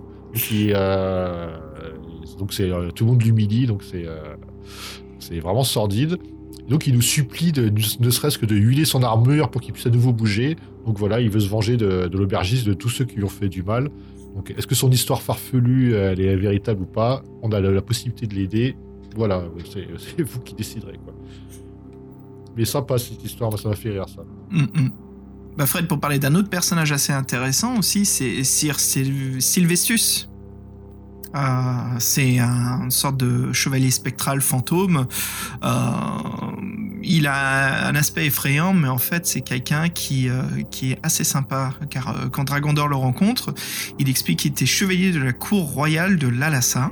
Et euh, il essaya aussi de, de s'attaquer au seigneur euh, Arkian. C'est ça, Arkian je Arcane. pense Arcane, je le prononce mal à chaque fois. Je le franchise en fait, c'est ça Non, je le pardon, je, je le français, je le force en français. Arcane, Arkane.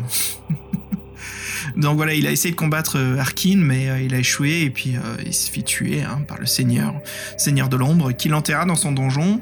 Et puis depuis, c'est, bah en fait, Sylvestus s'est transformé en fantôme et il erre dans les couloirs en poussant de longues plaintes. hein. c'est le chevalier frustré de sa défaite.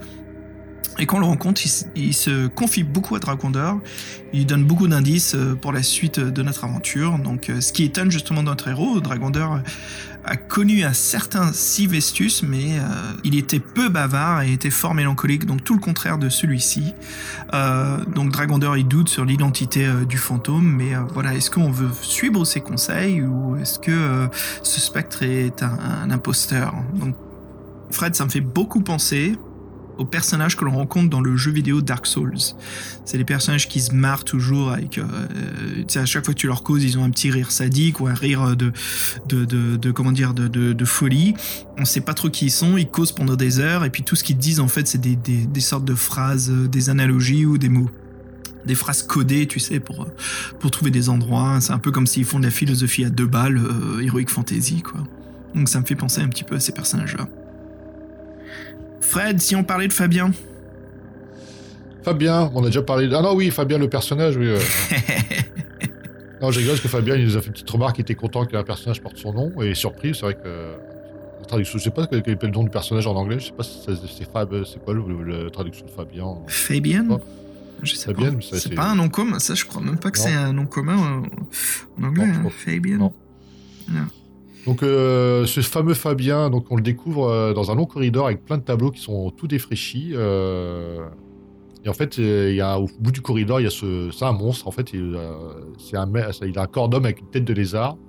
Il a la peau verte, il a des écailles, mais par contre, il est bien, il est très bien habillé. Et donc, on l'appelle Fabien le lézard paresseux.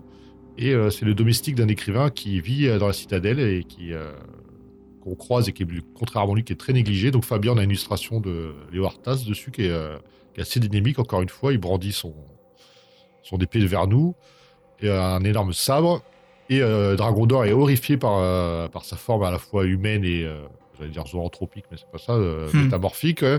Donc, euh, donc en plus, lui, c'est marrant parce que, parce que c'est un personnage qui zozote un peu avec sa langue de, sa langue de lézard. Et euh, il veut un mot de passe pour qu'on puisse euh, passer, accéder, poursuivre. Sinon, c'est la mort. Et donc, nous, on n'a pas la, on n'a pas le, on n'a pas, on n'a pas la solution. Donc, faut, faut essayer de le deviner le mot de passe. Et ce qu'il faut, en fait, c'est au lieu de le combattre, qui, a l'air assez compliqué, c'est plutôt de, de le tromper et de, de le faire au bluff. Quoi. Mm, mm. Euh, ce qui nous amène vers un autre personnage aussi, qui euh, classique hein, de l'Eric Fantasy. Fred, c'est l'ogre. Tu te souviens de la rencontre de lui dans le livre? Ouais, avec une super illustration encore. Génial, franchement. Mm, mm, mm. Euh, c'est marrant parce que dès qu'on rentre dans sa euh, demeure, euh, tout de suite, il nous demande qu'est-ce qu'on veut, avec sa voix bien roqueuse. et puis, en fait, on découvre. euh, Alors, c'est un ogre assez spécial, c'est un ogre bien dégueulasse qui euh, se régale d'un curieux repas. hein. Il trempe en fait un os d'humain de fémur, enfin fémur d'humain, dans un bol de poivre, et puis le mâchonne en poussant euh, des bruits de satisfaction. Alors, est-ce que c'est un os qui appartient à un des chevaliers, Fred, de, de, de la Lhasa Bah, si c'est un os humain, par, C'est dégueulasse. Euh, voilà, donc en fait, euh, Dragon d'Or le dérange pendant qu'il déguste son repas.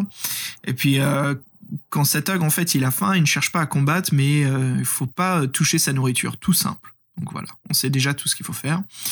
Euh, il mange tellement poivré qu'il qu'il en demanderait pas mieux à boire un petit coup. Donc euh, voilà, il sera votre seul, ça sera notre seul ami si on lui offre en fait une, boisson en échange. Et il nous donnera euh, un sacré lot d'indices et puis une bobine de fil très précieuse pour affronter, bien sûr, en avait parlé plus tôt dans le, le Minotaure, dans le labyrinthe, justement, pour s'en sortir. Là, tu vois, on voit encore une fois que les ogres ne sont pas tous méchants, malgré leur physique euh, massive et, euh, imposant. Euh, comment dire, bien intimidant. Celui-là, il est sympa, il est juste en train de becter un humain, hein, sans conséquence. Et puis, voilà. Si on résout le puzzle, ben, on se retrouve avec pas mal d'indices. Ouais, dans, bah, les personnages au physique ingrat, il y a aussi la sorcière. donc on tombe sur une de ses chambres dans sa chambre et en fait elle dort et euh, d'un sommeil de plomb il fait tellement chaud. Bah, nous, ça me rappelle une scène aussi euh, avec une sorcière, on avait commencé à vouloir euh, piquer ses, euh, ses objets. Donc là c'est pareil, on commence à fouiller sa chambre. Il y a des bocals de crapaud, dans du vinaigre, des colliers d'araignée, une poupée vaudou, bon bref. La sorcière elle est vraiment laide et tout d'un coup en fait elle s'approche de nous, elle nous attrape les cheveux, elle se dirige vers la chambre et elle s'envole. En fait elle nous a pris pour son, pour balai volant. Donc elle est en plein, plein de crise, pleine crise de somnambulisme. Et donc en fait elle nous, tire, elle nous tire par les cheveux, elle nous chevauche sur le dos et elle s'envole avec nous. Euh, donc euh, en fait on a, on a le choix de la réveiller pas ou de supporter la douleur. Donc ça, ça, n'a- ça, ça n'appartient qu'à vous. Et donc ouais, euh, cette histoire de la, de la sorcière, ça apparaît aussi dans le tombeau du vampire. Sauf que la sorcière était plus sexy euh, que, que cette laidronne euh, sortie des, des contes de Grimm, quoi. Des frères Grimm. Alors, un autre personnage qui est très très Grim Fairy Tale, hein, c'est le guerrier de bronze.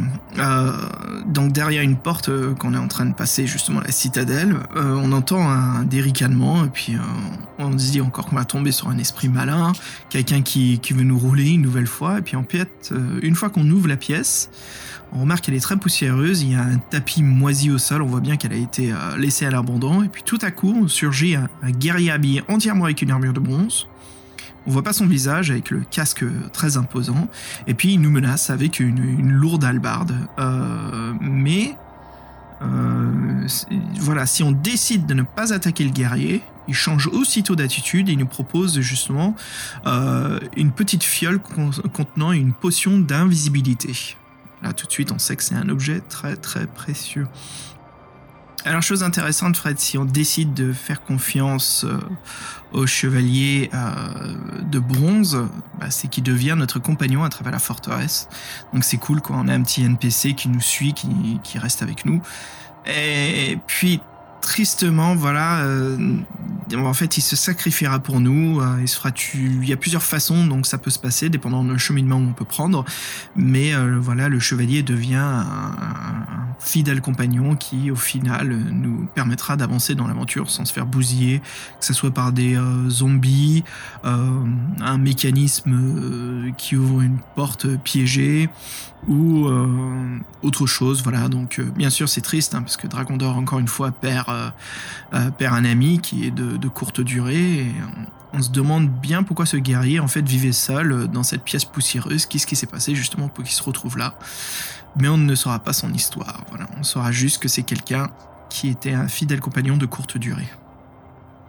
Oui, il y a un autre personnage qui a une belle illustration. En fait, Euh, c'est vrai que tous les personnages dont on vous parle, il y a les dessins qui accompagnent, donc c'est, euh, vraiment appréciable. On parlait de l'autre du, livre précédent où les illustrations c'était pas forcément raccord ou pas très intéressantes. Là, c'est pas le cas. C'est des très jolies illustrations. Donc, euh, la femme fantôme. En fait, c'est vers la fin de l'aventure qu'on, la rencontre. On- le dragon d'or le sent. Il arrive, euh, il arrive près de la fin du la forteresse. Il va affronter euh, Arcane. Et euh, on tombe dans une belle pièce confortable et luxueuse. Euh, Il y a une femme qui nous appelle. Elle est une belle femme brune aux longs cheveux avec beaucoup de bijoux. Elle semble flotter dans l'air euh, pour une bonne raison, parce que c'est un fantôme. Donc elle semble inquiète. elle nous confie être la- l'ancienne femme d'Arkin qui, qui l'aurait tué dans un accès de, folie, sauvagement. Donc elle, veut se venger de ce- cet acte immonde. Mais comme c'est un fantôme, elle ne peut plus rien faire. Donc elle nous propose de nous aider dans notre quête. Il nous faudra être fort et agile pour le vaincre, nous dit-elle. Euh, elle nous propose euh, des armes, dont un gantelet de force. Alors maintenant, est-ce qu'on peut vraiment lui faire confiance? Il y a beaucoup de personnes qui veulent nous faire des présents dans cette aventure. Est-ce que celui-ci, c'est un cadeau empoisonné ou pas? On vous laissera le découvrir. Hmm. Et je pense qu'après, tu vas tomber sur la femme sexy euh, du livre. La femme tigre. Alors là, c'est un personnage qui fait pas mal parler euh, au niveau des lecteurs, qui rend quand même ce troisième volume de Dragon d'Or assez intéressant. Euh, donc c'est pas quelqu'un qu'on est prêt d'oublier. hein. Euh, si vous avez lu ça un peu plus jeune, voilà, c'est sûr que c'est resté dans votre cerveau une petite mémoire. Il suffit, Fred, il suffit même de lire les forums sur le livre, quoi que les gens en parlent, hein, toujours aujourd'hui.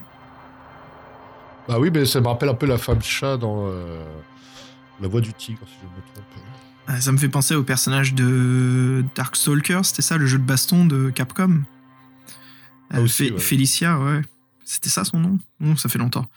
Euh, donc, euh, selon Dragon d'Or, en plus, dans ses mots à lui-même, il dit que c'est la plus belle femme au monde. Ouais, bon, on va se calmer, Dragon d'Or, hein, c'est bon.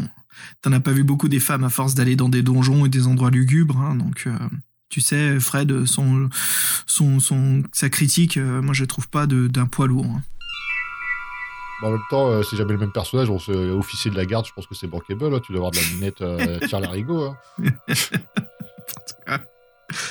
Alors, euh, dans une chambre où il y a un immense tapis luxueux, tout le contraire du chevalier bronze, hein, où c'était un tapis moisi, une chambre pleine de poussière. Là, on est dans un endroit, une sorte de mini harem, et on voit une, euh, une, femme en fait qui se prélasse avec une chevelure flamboyante. Elle porte une tenue très fine et moulante. Elle a une peau de tigre. Elle sourit bêtement et puis dit pas un mot. Donc euh, Dra- Dragon d'or, bien sûr, il ressent beaucoup d'émotions.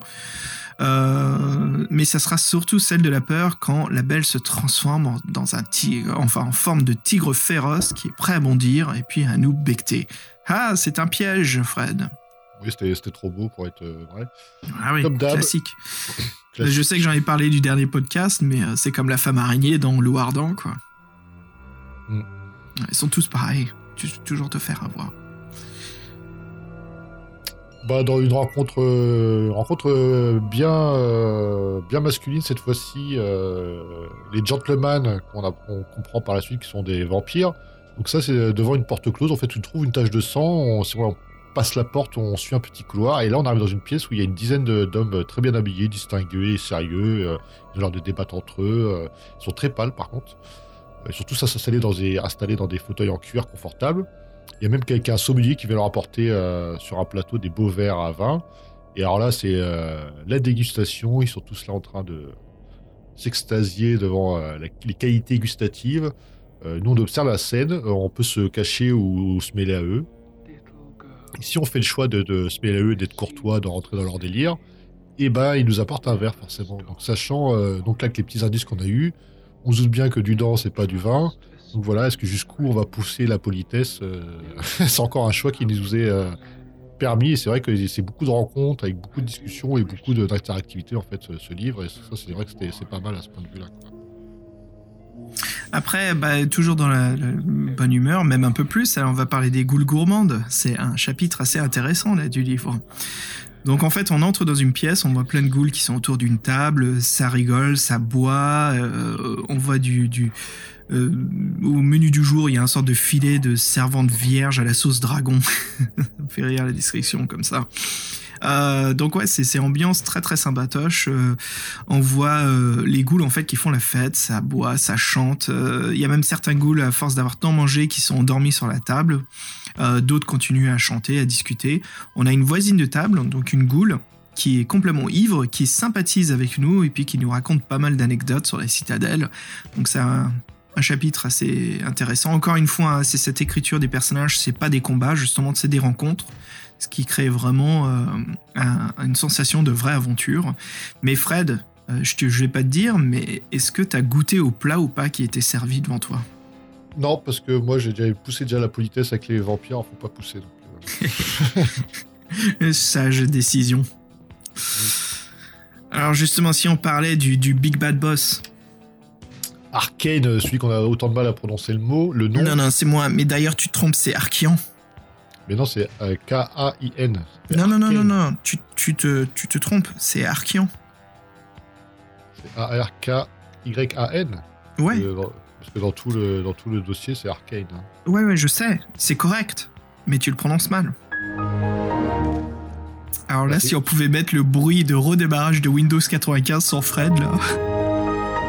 Eh, bah non, parce que euh, tu remplaces le Y par un I, ça fait Arcane. Non, mais je suis en train de, je suis en train de te taquiner, quoi. Bien sûr, je dis des conneries. J'essaye de voir à quel point je peux te faire euh, réfléchir Ouais, là-dessus, quoi. Parce que bon, les, les, les, les noms propres qui changent d'orthographe dans les dossiers, ça arrive, donc on est jamais sûr. Pam, pam, pam, pam. Bon, Arcane, le tyran. Euh, donc, il de l'illustration encore impressionnante. Il a un physique mince, mais il a une énorme balafre euh, qui va de front au menton. Donc, on vous l'a décrit, hein, c'est le, protagoniste de la couverture, c'est euh, la foucheuse, on pourrait dire. hein. Sa fou immense, sa cape noire. Alors, il nous félicite quand même euh, d'être arrivé jusqu'à lui. Bon, bien sûr, c'est euh, le discours du bad boy et c'est pas, pas du tout amical. Donc euh, assez rapidement, euh, de toute façon lui c'est le big boss, hein, c'est lui qui a créé tout. euh, les monstres de Citadel, c'est sa création. Si lui meurt, euh, tout disparaît. Et donc lui son but, euh, c'est comme d'habitude euh, devenir le roi de l'Alassa. Et ceux qui sont pas avec lui sont contre lui. Donc tous les chevaliers et tout ça, ils y passent. Et nous on fait partie de la liste.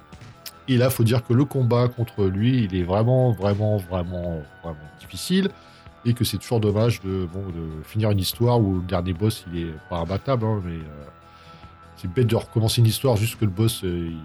Dans les jeux vidéo c'est sympa, mais euh, dans les bouquins un peu moins quand même. Je sais pas ce que t'en as pensé, mais ouais, donc euh, pour le coup ça clôt vraiment cette histoire de 300 chapitres et lui c'est vraiment le maître du donjon, euh, le mec à tuer quoi, et l'épreuve finale. Non, je trouve que ça marche bien, ça fait très euh, boss de fin, c'est une aventure un peu plus classique, mais euh, dans voilà ce, type d'écriture, l'univers de Dragon d'Or qui est plus sur euh, sur comment dire une histoire, hein, plus que sur une histoire que sur un jeu livre-jeu. En fait, il, se passe beaucoup d'épreuves, beaucoup de, enfin, je veux dire des rencontres. C'est ça que je veux dire. Il y a, beaucoup plus de rencontres, beaucoup plus de personnages que, que l'on croise, donc c'est c'est une collection de livres assez intéressant. quoi. C'est la grande aventure avec ce fameux boss de fin euh, que l'on doit combattre pour bien sûr euh, sauver le monde. Euh, oui, de, de son emprise euh, maléfique. Mm, mm. Et puis, bah Fred, Dragon d'Or comme d'habitude. quand on pense à Dragon d'Or, moi j'ai toujours pensé à une petite statuette dorée, un sorte de d'une relique qu'on veut voler, qu'on veut piquer, hein, parce que voilà, on est des voleurs de trésors. Mais bah si on parlait justement des objets. Oui, au Canada, dans chaque quête qui se respecte, il y en a quelques-uns. Euh, bah, tu parlais de Dragon d'Or, bah, on trouve un œuf euh, en or. Ouais, Et, euh, ouais. Ouais, près du bébé dragon, c'est ça, là, on trouve un œuf en or. Mm.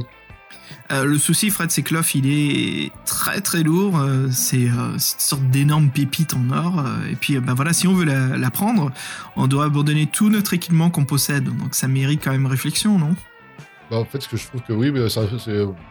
Je vois pas trop à quoi ça sert de l'apprendre, en fait, que sachant que ce qu'il te faut, c'est finir l'aventure, pas arriver à l'hypothétique fortune de ton personnage. Ouais, je sais pas. euh, Mais bon, il y a peut-être des gens qui se sont dit, ouais, putain, pépite d'or, c'est trop bien, le fort d'or. C'est le piège. Ouais, piège, pi- piège basique. Puis il y a des- il y, a des objets quand même qui sont beaucoup plus pratiques, hein, les bottes magiques. Ouais, alors c'est marrant parce que les bottes magiques, ça nous faisait, on, nous on se marrait avec la couverture américaine, où- parce que le gamin il a des, il a des baskets pour être euh, plus à l'aise euh, pour ses combats, euh, pour ses combats contre les ennemis. Donc ouais, mais bon, il délaissera ses baskets euh, euh, volontiers pour les bottes magiques. Euh, donc en fait, on les trouve sur une fontaine magique gardée par un monstre qui est sous forme liquide avec des dents de glace. C'est tout un programme. Et il se bat, on se bat courageusement pour, courageusement pour essayer d'obtenir ses bottes. Et dès qu'on aura réussi à tuer l'ennemi et les récupérer, on aura une sensation de légèreté et on récupérera tous les points d'habité qu'on avait perdus au cas où il nous en manquerait. Donc c'était quand même une bonne nouvelle. Et Fred, comme tu me parles d'un objet classique d'Heroic Fantasy, pourquoi pas quelque chose de un peu plus qui sort de l'ordinaire, la poupée voodoo de la sorcière? Ouais, ouais, c'est ça. C'est euh, c'est vrai que la poupée voodoo, la trouve, euh, c'est un truc qu'on peut voler euh, dans la salle de la sorcière avant qu'elle nous empoigne par les cheveux, là. Et euh, donc, en fait, ce qui énerve la sorcière, c'est que les zombies, ils se battent tout le temps en disant que cerveau, cerveau. Alors, donc, la, sorcière, est souvent en contact avec le bibliothécaire, donc elle supporte plus, euh, elle supporte plus leur peinture. Donc, en fait, c'est qu'elle s'est fait une petite euh, paupier vaudou de leur représentant, et dès qu'il le saoule, qu'il la saoule, bah, elle s'en sert. Donc, le mec, il, a- il souffle tout le temps. Il a une grosse verrue sur, sur le nez, le pauvre, en plus, il est, pas, il est, tout, il est tout dégueu. Donc c'est ça. Donc nous, en fait, comme on, on a pu la récupérer dans, dans la chambre de la sorcière, on tombe sur ce fameux bibliothécaire euh, zombie et on peut lui, euh, lui, remettre cette poupée-là en espérant euh, l'amadouer ou pas. Ça, on ne sait pas si vraiment le fait de lui présenter cette poupée-là, ça va changer ses, vues à nos égards. Mais bon, on peut toujours tenter. quoi. C'est ça qui est marrant dans, ce Dragon d'Or 3, c'est que bon, on a plein d'objets, plein d'interactions, mais le résultat de ce qui va se passer, c'est plus délicat, quoi. Mm. Mm, mm. Après, il y a le vin euh, de la cave du loup-garou, Fred. La, la cuvée, en fait, assez spéciale. Hein La cuvée de notre. euh, de... de, notre- de oublié son nom, du coup. de notre, de notre euh, Depardieu. Ouais, de notre De Parle Duo national. Bah en fait, euh, cette cuvée, elle transforme les êtres humains euh, en sorte d'animaux mutants. Elle enlève la raison et puis euh, elle transforme les gens en sorte de bêtes féroces. Alors ce qui est intéressant, c'est dans le livre, il en propose en fait à la femme tigre et ça lui plaît beaucoup. Et puis et le mec, en plus, le, loup-garou, il veut lui en faire boire encore plus. Donc elle se jette dessus comme du petit lait. Ce qui est marrant ici, c'est que Dragon d'Or trouve ça vachement vulgaire en regardant cela. Donc, il voit une scène, comment dire, de la plus, euh, j'allais dire mal à l'aise, mais la plus, euh, comment dire, euh, tout le monde perd son contrôle en fait. les choses deviennent un peu fous, comme si Pan est apparu de nulle part et les gens commençaient à se délasser, à, en avoir plus rien à foutre de la vie. Ce qu'on voit en fait, c'est que les, ce qu'on comprend surtout, c'est les, les effets du vin maléfique là, comme je disais, qui transforment les gens, les envoûtent. Euh, en fait, bah, ça fait rien du tout sur la femme tigre, car bien sûr, elle est déjà envoûtée, elle est déjà transformée. Donc voilà, c'est le petit truc à savoir. Si vous pensez que ça va lui faire quelque chose, et non, parce que ça a déjà réagi sur elle. Alors, euh, ce qui est intéressant aussi, c'est que euh, si vous voulez voir d'autres éléments de sa personnalité à la femme tigre, je reviens dessus, hein, comme on parle du vin, on peut aussi lui offrir un bijou en forme de médaillon euh, qui a une sorte de mèche de cheveux à l'intérieur. Et là, je vous préviens que vous ne serez pas déçus. Ça, je vous le laisse en surprise hein, si vous faites ce chapitre-là. C'est assez, c'est assez bien écrit ce qui se passe. Ouais, donc après, les objets qui servent pour la femme tigre, bah, le sac de gland, euh, celui qu'on récupère euh, d'œil de faucon, bah, lui, en fait, euh, c'est un truc qui peut nous servir une fois pour éviter un piège que nous a tendu le maléfique Arkane. C'est quand on tombe sur les branches étrangleuses pendant, le, parcours. Grâce, en fait, c'est les glands, on les met, on les met en terre, ça fait un peu comme haricot, Jacques et le haricot magique, c'est-à-dire qu'il y a, un, grand chêne spontanément qui pousse, et en, grimpant le long de son tronc, on pourra se sortir de cette fosse qui a été créée par ce piège innommable. Et euh, donc, euh, il y a aussi une créature qui est un, un objet qui est un peu bizarre, euh, qui fait un peu collection de safari. Là, ne pas si vous voyez à laquelle je parle. espèce de monstre. Ah, la tête du basilic. Mm. Ah, c'est un monstre horrible celui-là. Bon, voilà, on sait ce que c'est, hein, mais pour donner l'imagination, un petit peu pour construire cet ima- animal imaginaire, imaginez le, le corps d'un serpent avec la tête d'un coq. Euh, si on le croise du regard, ne serait qu'une seconde, on est transformé en pierre. Boum, fin de l'aventure. Donc euh, Dragon d'or, en plus, ils ont réussi à tuer cette abomination en lui tranchant la tête. Euh, et puis après, on peut s'en servir de cette tête comme une arme, un petit peu comme le jeu vidéo God of War, tu te souviens? Euh, non, j'ai pas joué à God of War. Ah, ok. Bah, pour ceux qui ont joué, vous voyez ce que je veux dire avec la méduse, on lui coupe la tête, on peut s'en servir.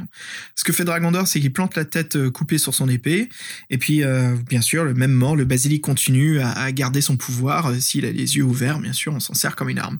C'est une arme redoutable en plus pour notre héros. hein. Mais attention que ça se retourne pas sur nous. Faites gaffe à cela. Ce qui est marrant aussi dans cette aventure, c'est que dès le départ, là, euh, parce que quand on- la femme qui a sauvé et qui a hébergé Vala- Valafort, celui qui est devenu vieux, là, dès le, début de l'aventure, nous offre un anneau d'argent. Euh, elle nous dit pas trop euh, si c'est un anneau avec une pierre précieuse bleue, elle nous explique pas trop à quoi il sert. Et en fait, au fur et à mesure de l'aventure, on se rendre compte que cet anneau est très puissant, et en fait, que même euh, Arkane, il le convoite. Donc, en fait, c'est peut-être, euh, il essaie de récupérer par tous les moyens, donc ça devrait l'aider dans sa, dans son engeance, euh, dans, son- dans ses buts démoniaques. Donc voilà, donc c'est un anneau d'argent, c'est un objet qu'on aura et qui va nous suivre toute, euh, toute l'aventure. Ah oui, toute l'aventure, ce qui nous amène vers la fin, Fred, de, de ce troisième livre de la saga de, de Dragon d'or. Ouais, donc euh, c'est vrai que Dragon d'Or, c'est assez court. Souvent, ça a une réputation de, de livre court et plutôt facile. Voilà, ne serait-ce que pour le, le combat final, c'est plutôt assez difficile. Après, c'est sûr qu'il y a comme, euh, à part le- la pérégrination dans la forêt, les marais, c'est rapidement la citadelle, donc c'est un seul lieu où se passe euh, la plupart de l'action.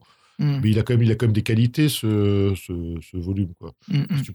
Bah, on a une galerie de monstres très variés. euh, on peut discuter avec pas mal de personnages. Disons que ça, ça devient des, euh, comment dire, des, des bullet points hein, pour les aventures de Dragon d'Or. C'est des choses qu'on retrouve à chaque fois dans les livres. Euh, franchement, le, le passage très amusant des, des ghouls, hein, c'était assez chouette ça comme, comme moment.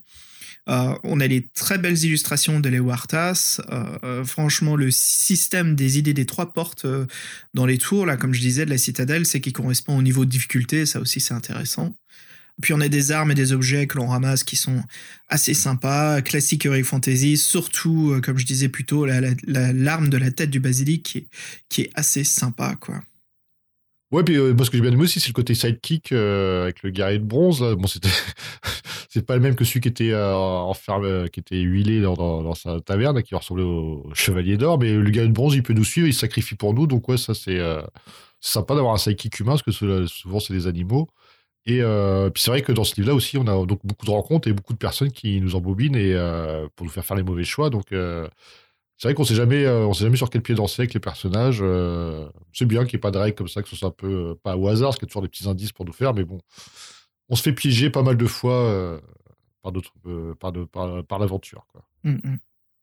Et puis là, on en, parle justement, on est un peu d'accord avec Fabien, on partage un petit peu les, mêmes avis. Qu'est-ce qui nous a pas plu? Bon, moi, comme d'hab, je crois que tout le monde le sait, c'est le fait qu'il y a un labyrinthe. Ça gonfle. Je suis pas fan des labyrinthes, moi. Il est pas très long, mais bon, il est quand même pénible celui-ci dans ce livre, je trouve. hein. Bah oui, bah c'est pas le pire, mais c'est vrai que bah, il y a quand même des trésors qui sont dissimulés, puis il y a deux trois rencontres, mais que c'est mieux que des, que, des labyrinthes où tu fais gauche droite gauche droite gauche droite et où il se passe rien. T'es dans une nouvelle salle, il y a quatre ouvertures, t'avances. Vous êtes dans une nouvelle salle, il y a quatre ouvertures, t'avances. Ça, ça, ça, ça, ça, c'est horripilant. Tu moi, sais, je suis, euh, puis facultatif, donc euh, voilà. Je suis fan pourtant de, du système de labyrinthe. hein. Je veux dire, euh, quand j'étais gamin, j'ai joué beaucoup à Lands of Lore. Et c'était tout un système basé justement euh, sur, le. Bah, tu sais, c'est du, du damier, quoi. C'est, comment dire, du papier cadré. Donc tu avances, tu crées toi-même ton. Enfin, tu découvres le labyrinthe et tout. Mais euh, voilà, ouais, je sais pas, en livre dont vous êtes le héros, je crois que c'est parce qu'en fait je suis mauvais et j'arrête pas de me gourer et je me trompe à chaque fois, donc euh, la galère. Bon, euh, point négatif, c'est vrai qu'il y a seulement 300 paragraphes, ce qui limite un petit peu euh, les rencontres et l'aventure, mais bon, c'est quand même pas mal, quoi. Euh, la difficulté de l'aventure est assez balèze dans celui-ci, Fred, surtout si on trouve pas les indices pour les portes. hein. Et le combat final est assez, assez chaud, quoi. Oui, puis les interactions euh, avec les gens qui nous trompent, les, les bons objets au bon moment, ouais, donc c'est pas si c'est pas si simple. Mais euh, bon, 300 paragraphes quand même, euh, je pense que des Dragons d'Or souvent ça se fait rapidement. ouais. Ouais, ouais. Par contre, ce qui est un peu dommage dans celui-ci, c'est la fin, elle est un peu bâclée. Hein. Je trouve qu'on profite pas vraiment de cette victoire, ni de, d'une conclusion euh, bien détaillée. Bah, je trouve que ça arrive souvent dans les livres de tu fais une bonne aventure, puis en fait le paragraphe de fin, tu restes un, un peu sur ta fin. euh, bah, désolé, mais euh, oui. Donc, Sauf- Sauf sorcellerie, je trouve, qui explique bien la fin, qui euh, développe toujours très bien ce qui se passe. On sent cette sensation de, de- de récompense. Et toi? Bah, tu parles du, du- du 4 ou à la fin de chaque bouquin? À la fin de chaque bouquin, je trouve, de euh, sorcellerie, euh, sur l'aventure, ce que l'on rencontre, les objets, et puis ce qui nous attend, parce qu'il y a une sorte de petit euh, euh, cliffhanger, quoi, à chaque fois, hein, quand on avance vers une nouvelle région, vers un nouvel endroit. Bah, moi, j'ai plutôt parlé du contre-exemple qui était Rendez-vous avec la mort, où c'était vraiment très cheap euh, la fin. Ah ouais. Et, euh, en plus, je crois qu'il y en a, il y en a qu'une, si mes souvenirs sont exacts, il n'y a qu'une seule façon d'y arriver, si je dis pas de bêtises. Hmm. Et donc là, en fait, ouais, y a, bon, les fins sont un peu, à nous, elles sont un peu insatisfaisantes parce que, bon, par exemple, euh, il y a celle où on arrive à vaincre Arcane, euh, il se jette dans un précipice, on ne retrouve pas son corps. Par contre, euh, on sait c'est que les créatures, euh, toutes les créatures elles disparaissent après un cri lugubre. Et euh, en fait, le maléfice est rompu. Nous, on, on refait le chemin inverse avec toutes les pièces qui sont devenues désertes. Et euh, on, on pense qu'on doit retourner dans la forêt pour retrouver notre roi qui, logiquement, sera de, redevenu jeune. Mais après, on n'en sait pas plus. euh, on ne sait pas plus sur les personnages secondaires. Est-ce qu'il va emmener la femme qui s'occupait de lui euh, Qu'est-ce qui est, est devenu Averroc, le, le frère du roi euh, Il y a aussi un. Il était transformé en vampire. Donc, est-ce qu'il était, qu'il lui aussi il était, il était tué avec la mort de d'Arkane on ne parle pas non plus des gobelins qui voulaient envahir le pays. Donc, en fait, beaucoup de beaucoup de questions et même à la fort, on ne sait pas. Donc, beaucoup de questions en suspens, en fait, même avec cette fin, euh, c'est une parenthèse, on aurait pu développer un peu plus, quoi. Hmm. Et on sait même pas si d'ailleurs les Gobelins c'est une création d'Arcane. Bon, je pense pas vu qu'il y avait une guerre de 7 ans. Bon voilà, tout ça, ça, ça laisse une question bah, peut-être trop ouverte. Et, euh, et voilà, donc euh, pour nous c'est un peu. euh, Mm. On, a trouvé ça un peu insatisfaisant, voilà. Ouais, ouais. Je pensais à une autre série aussi, quand on parlait. Je pensais à euh, La sorcière des neiges, donc de Ian Livingstone, qui est, qui est une très bonne histoire aussi, euh, qui développe bien la fin. Ça, Fred, ça te plairait celui-ci. Ah, elle est très très chouette. Enfin, voilà, bref. Euh, ouais, c'est la fin, c'est la fin. hein. Ça y est, on arrive à la fin du livre. donc, Fred, qu'est-ce que. Qu'est-ce qu'on peut en dire d'autre justement sur cette fin? Bah que oui, bah donc il n'y a, pas la continuité dans Dragon d'Or, n'empêche qu'à chaque fois on s'y retrouve et que nous, avec, euh, c'est avec plaisir qu'on qu'on fera le quatrième volume, avec nos, les petits classiques pour cette saga, avec les, les dessins de Léo Artas, la couverture euh, américaine un peu euh, à l'ouest de, de James Warola, et euh, un nouveau personnage sans nom, qui sera le boss euh, de cet univers et qui aura une quête encore euh, courte mais ardue, je pense. C'est ça, ouais, ouais. Peut-être que ça serait le moment qu'on passe à. Non, non, continuons. On finit Dragon d'Or. D'ailleurs, faudrait qu'on continue Loup Ardent, hein, quand même. Il nous reste deux volumes là-dessus. Et la voix du tigre. Et, La voix euh, du tigre. ah ouais, on aime bien faire des petites pauses comme ça. C'est sympa de les redécouvrir après, je trouve. Ça nous permet d'avoir une différente perspective quand on lit le livre. Bref. c'est- marrant que quand je pense à la voix du tigre, c'était les podcasts les premiers pour moi pratiquement. Ouais. J'ai encore des j'ai encore des fiches, j'ai encore une feuille papier pour ce personnage-là. Faut que je retrouve d'ailleurs. Eh, sympa. ah ouais, j'ai une feuille papier pour toutes mes caractéristiques et tout. Le Ah, truc, euh, le truc vintage quoi. On pourrait le mettre sur le, le site web en plus. Tiens, ce serait marrant de ça, mettre des petites choses que l'on trouve, les trouvailles.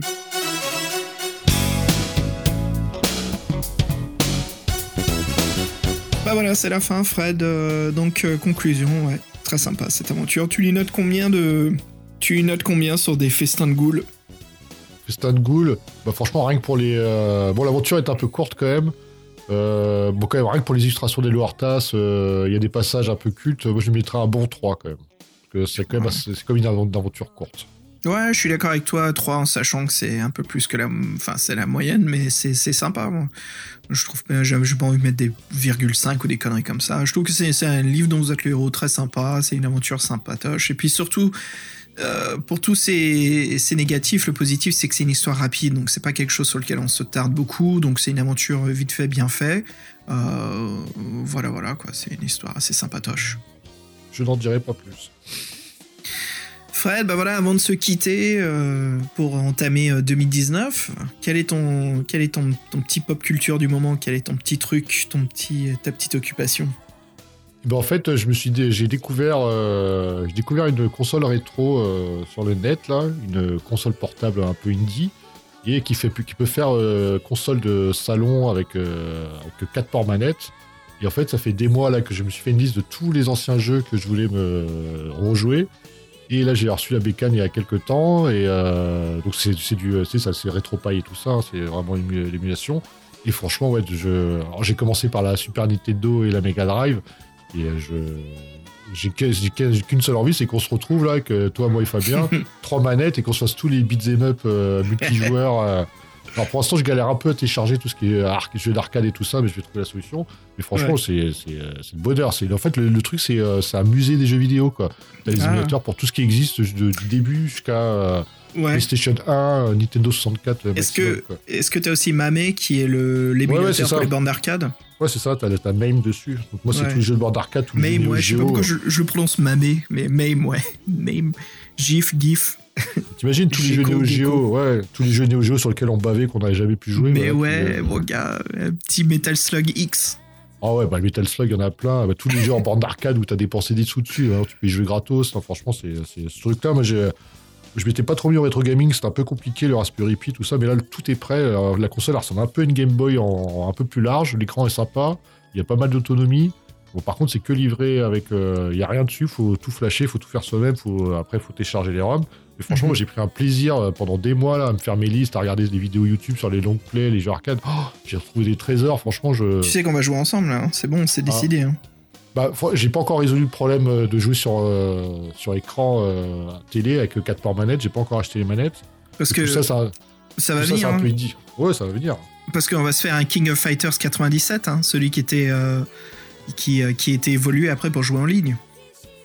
Oh, on peut jouer à tout ce que tu veux. Tu peux me sortir un jeu, je te le télécharge. hein, pas- je, je- je le télécharge. On va discuter à la fin du podcast. là. trouve. Ça, c'est- de gros trucs que qui me tient en haleine depuis plusieurs mois. Et là, euh, bon, je commence un peu à en profiter. Et franchement, rien déjà joué à- aux jeux Super Nintendo et Mega Drive, c'est génial. quoi. Je Mm. marque comme un petit fou. Sympa. tous les shoot'em up, tous les beat'em all, tous les beat'em up, tous les. Ouais, franchement, c'est. euh, ouais, Il y a de quoi faire. C'est- Franchement, c'est vrai, c'est ça. C'est un historique. Tu peux avoir l'historique de tous les jeux vidéo de- sur une période. T'as l'intélévision, t'as as tout, t'as la core design, t'as t'as vraiment toute l'histoire des jeux vidéo. euh, c'est vraiment la, intéressant. la NEC. La NEC aussi, ouais. hmm, Alors, c'est bizarre parce que la NEC, j'étais j'ai trouvé trois jeux, mais pour l'instant, j'étais déçu. Des... Je pensais qu'elle était plus puissante que, la... que les 16 bits. Et bah, pour moi, c'est même. euh, C'est pas, c'est pas concluant. Oh. Bah écoute, de mon côté, Fred, euh, moi, qu'est-ce que je m'amuse ces temps-ci? Bah, Je joue à, comme je disais la, dernière fois qu'on parlait du podcast, Long Dark, mais euh, voilà, quand il se fait un peu plus tard, je joue à un jeu très connu, hein, de, euh, comment dire, bah, je vais en parler parce que c'est quand même le quatrième volet, c'est Sniper Elite, et je joue au quatrième volet qui se passe Deuxième Guerre mondiale en Italie. Donc voilà, contre le régime de Mussolini, avec... comment dire? C'est un jeu de sniping, euh, donc c'est un jeu vidéo vu à la troisième personne, mais il a quelque chose d'assez particulier, c'est que il a un kill cam des meilleurs au monde du jeu vidéo. Quand tu tires une balle de sniper et que tu vises la tête, tu peux viser les, reins, le foie, le cœur, les testicules, et ben tout est au ralenti, et quand la balle s'approche du corps, ça passe au rayon X, comme dans Mortal Kombat quand on fait des euh, prises spéciales, et donc tu peux voir la balle qui traverse le squelette euh, et qui euh, explose tous les organes, n'importe quoi. J'avoue, euh, c'est vrai que les snipers, moi, c'est ce que je préfère dans FPS, c'est le truc un peu le plus jouissif parce que quand, tu tires, quand tu fais des headshots, t'es toujours content. Alors, en plus, ils te rajoutent des kill time, ouais, Oh, euh, mais des mec. fatality, euh, c'est complètement addictif le truc. le kill cam, il est, il- le kill cam, en fait, si tu désactives, en plus dans le quatrième volet, il te propose de désactiver le kill cam si tu veux. Moi, je dis mais non, mais ça sert à rien de jouer à ce jeu s'il n'y a pas le kill cam. Euh, Il y a des moments où moi je m'éclate. hein. Tu sais, je vois trois nazis qui sont en train de marcher ensemble et euh, j'ai posé une mine sur leur cheminement. Et ce que je fais en fait, c'est je jette une pierre et donc ces crétins ils s'approchent de la mine et puis il y en a un qui voit la mine. Et ben avec mon sniper, je tire sur la mine et là j'ai la balle qui passe au ralenti, qui explose la mine, qui explose et tu vois tous leurs organes, tu vois qui, qui se désintègrent en rayon X dans leur corps. Et ce qui est assez chouette, c'est que l'un des soldats avait des grenades au niveau de la ceinture. Les grenades ont explosé aussi, ce qui a envoyé valser le mec qui était à côté de lui, quoi, euh, qui l'a fait sauter du pont, avec tous ses organes qui explosent, qui tombent dans la rivière, quoi. C'est, comment dire, c'est, euh, tu sais, c'est les, ah j'ai oublié. euh, J'ai oublié comment ça s'appelle, mais c'est ces fameuses machines où tu lances une bille qui suit toute une trajectoire qui active plein de choses. Ouais. Mais euh, ouais, Ah, j'ai oublié comment ça s'appelle. Euh, euh, mais ouais, voilà, au fait, c'est ça quoi. a- Ouais, il y a un jeu qui était sympa, un jeu d'arcade qui s'appelait Silent Scope, là, je sais pas si on se souvient. euh, t'avais, euh, Ouais, Silent Scope, ouais, tu regardais à travers la, la- Ouais. le scope justement pour voir et abattre les terroristes. Et voilà, euh, euh, euh, Sniper Elite 4, euh, c'est la grosse déconnade, quoi. C'est assez cool. C'est un très, moi, je trouve que c'est un jeu très très amusant, très bien fait. Donc ouais, si vous voulez buter du nazi avec avec un kill cam des plus incroyables, je trouve, c'est un jeu assez amusant.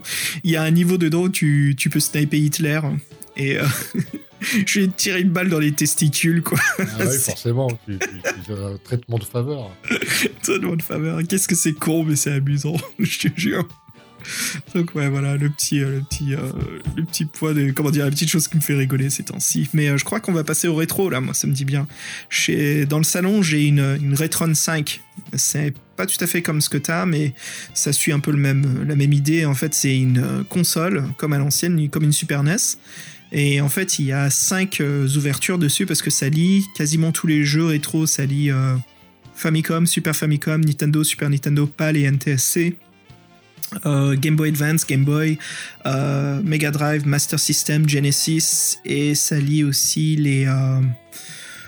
je crois que j'oublie un jeu, mais ça, ça lit quasiment tout, donc il y a plusieurs slots au-dessus. mais, hein. mais- mais il faut, mais il faut les, les- les cartouches. Ouais, ouais. Et il y a une manette euh, Bluetooth. Ouais, il faut les cartouches. Par contre, je l'ai hacké moi, parce qu'à l'arrière il y a une carte SD, et donc euh, j'ai euh, hacké. Tu parles. J'ai modifié le BIOS, et en fait je peux mettre n'importe quelle cartouche, et ça peut jouer une ROM qui en fait il interprète comme la cartouche. Donc ce qui est sympa, c'est pour je peux trouver des fichiers de traduction fan-made pour tous les jeux Famicom et Super Famicom.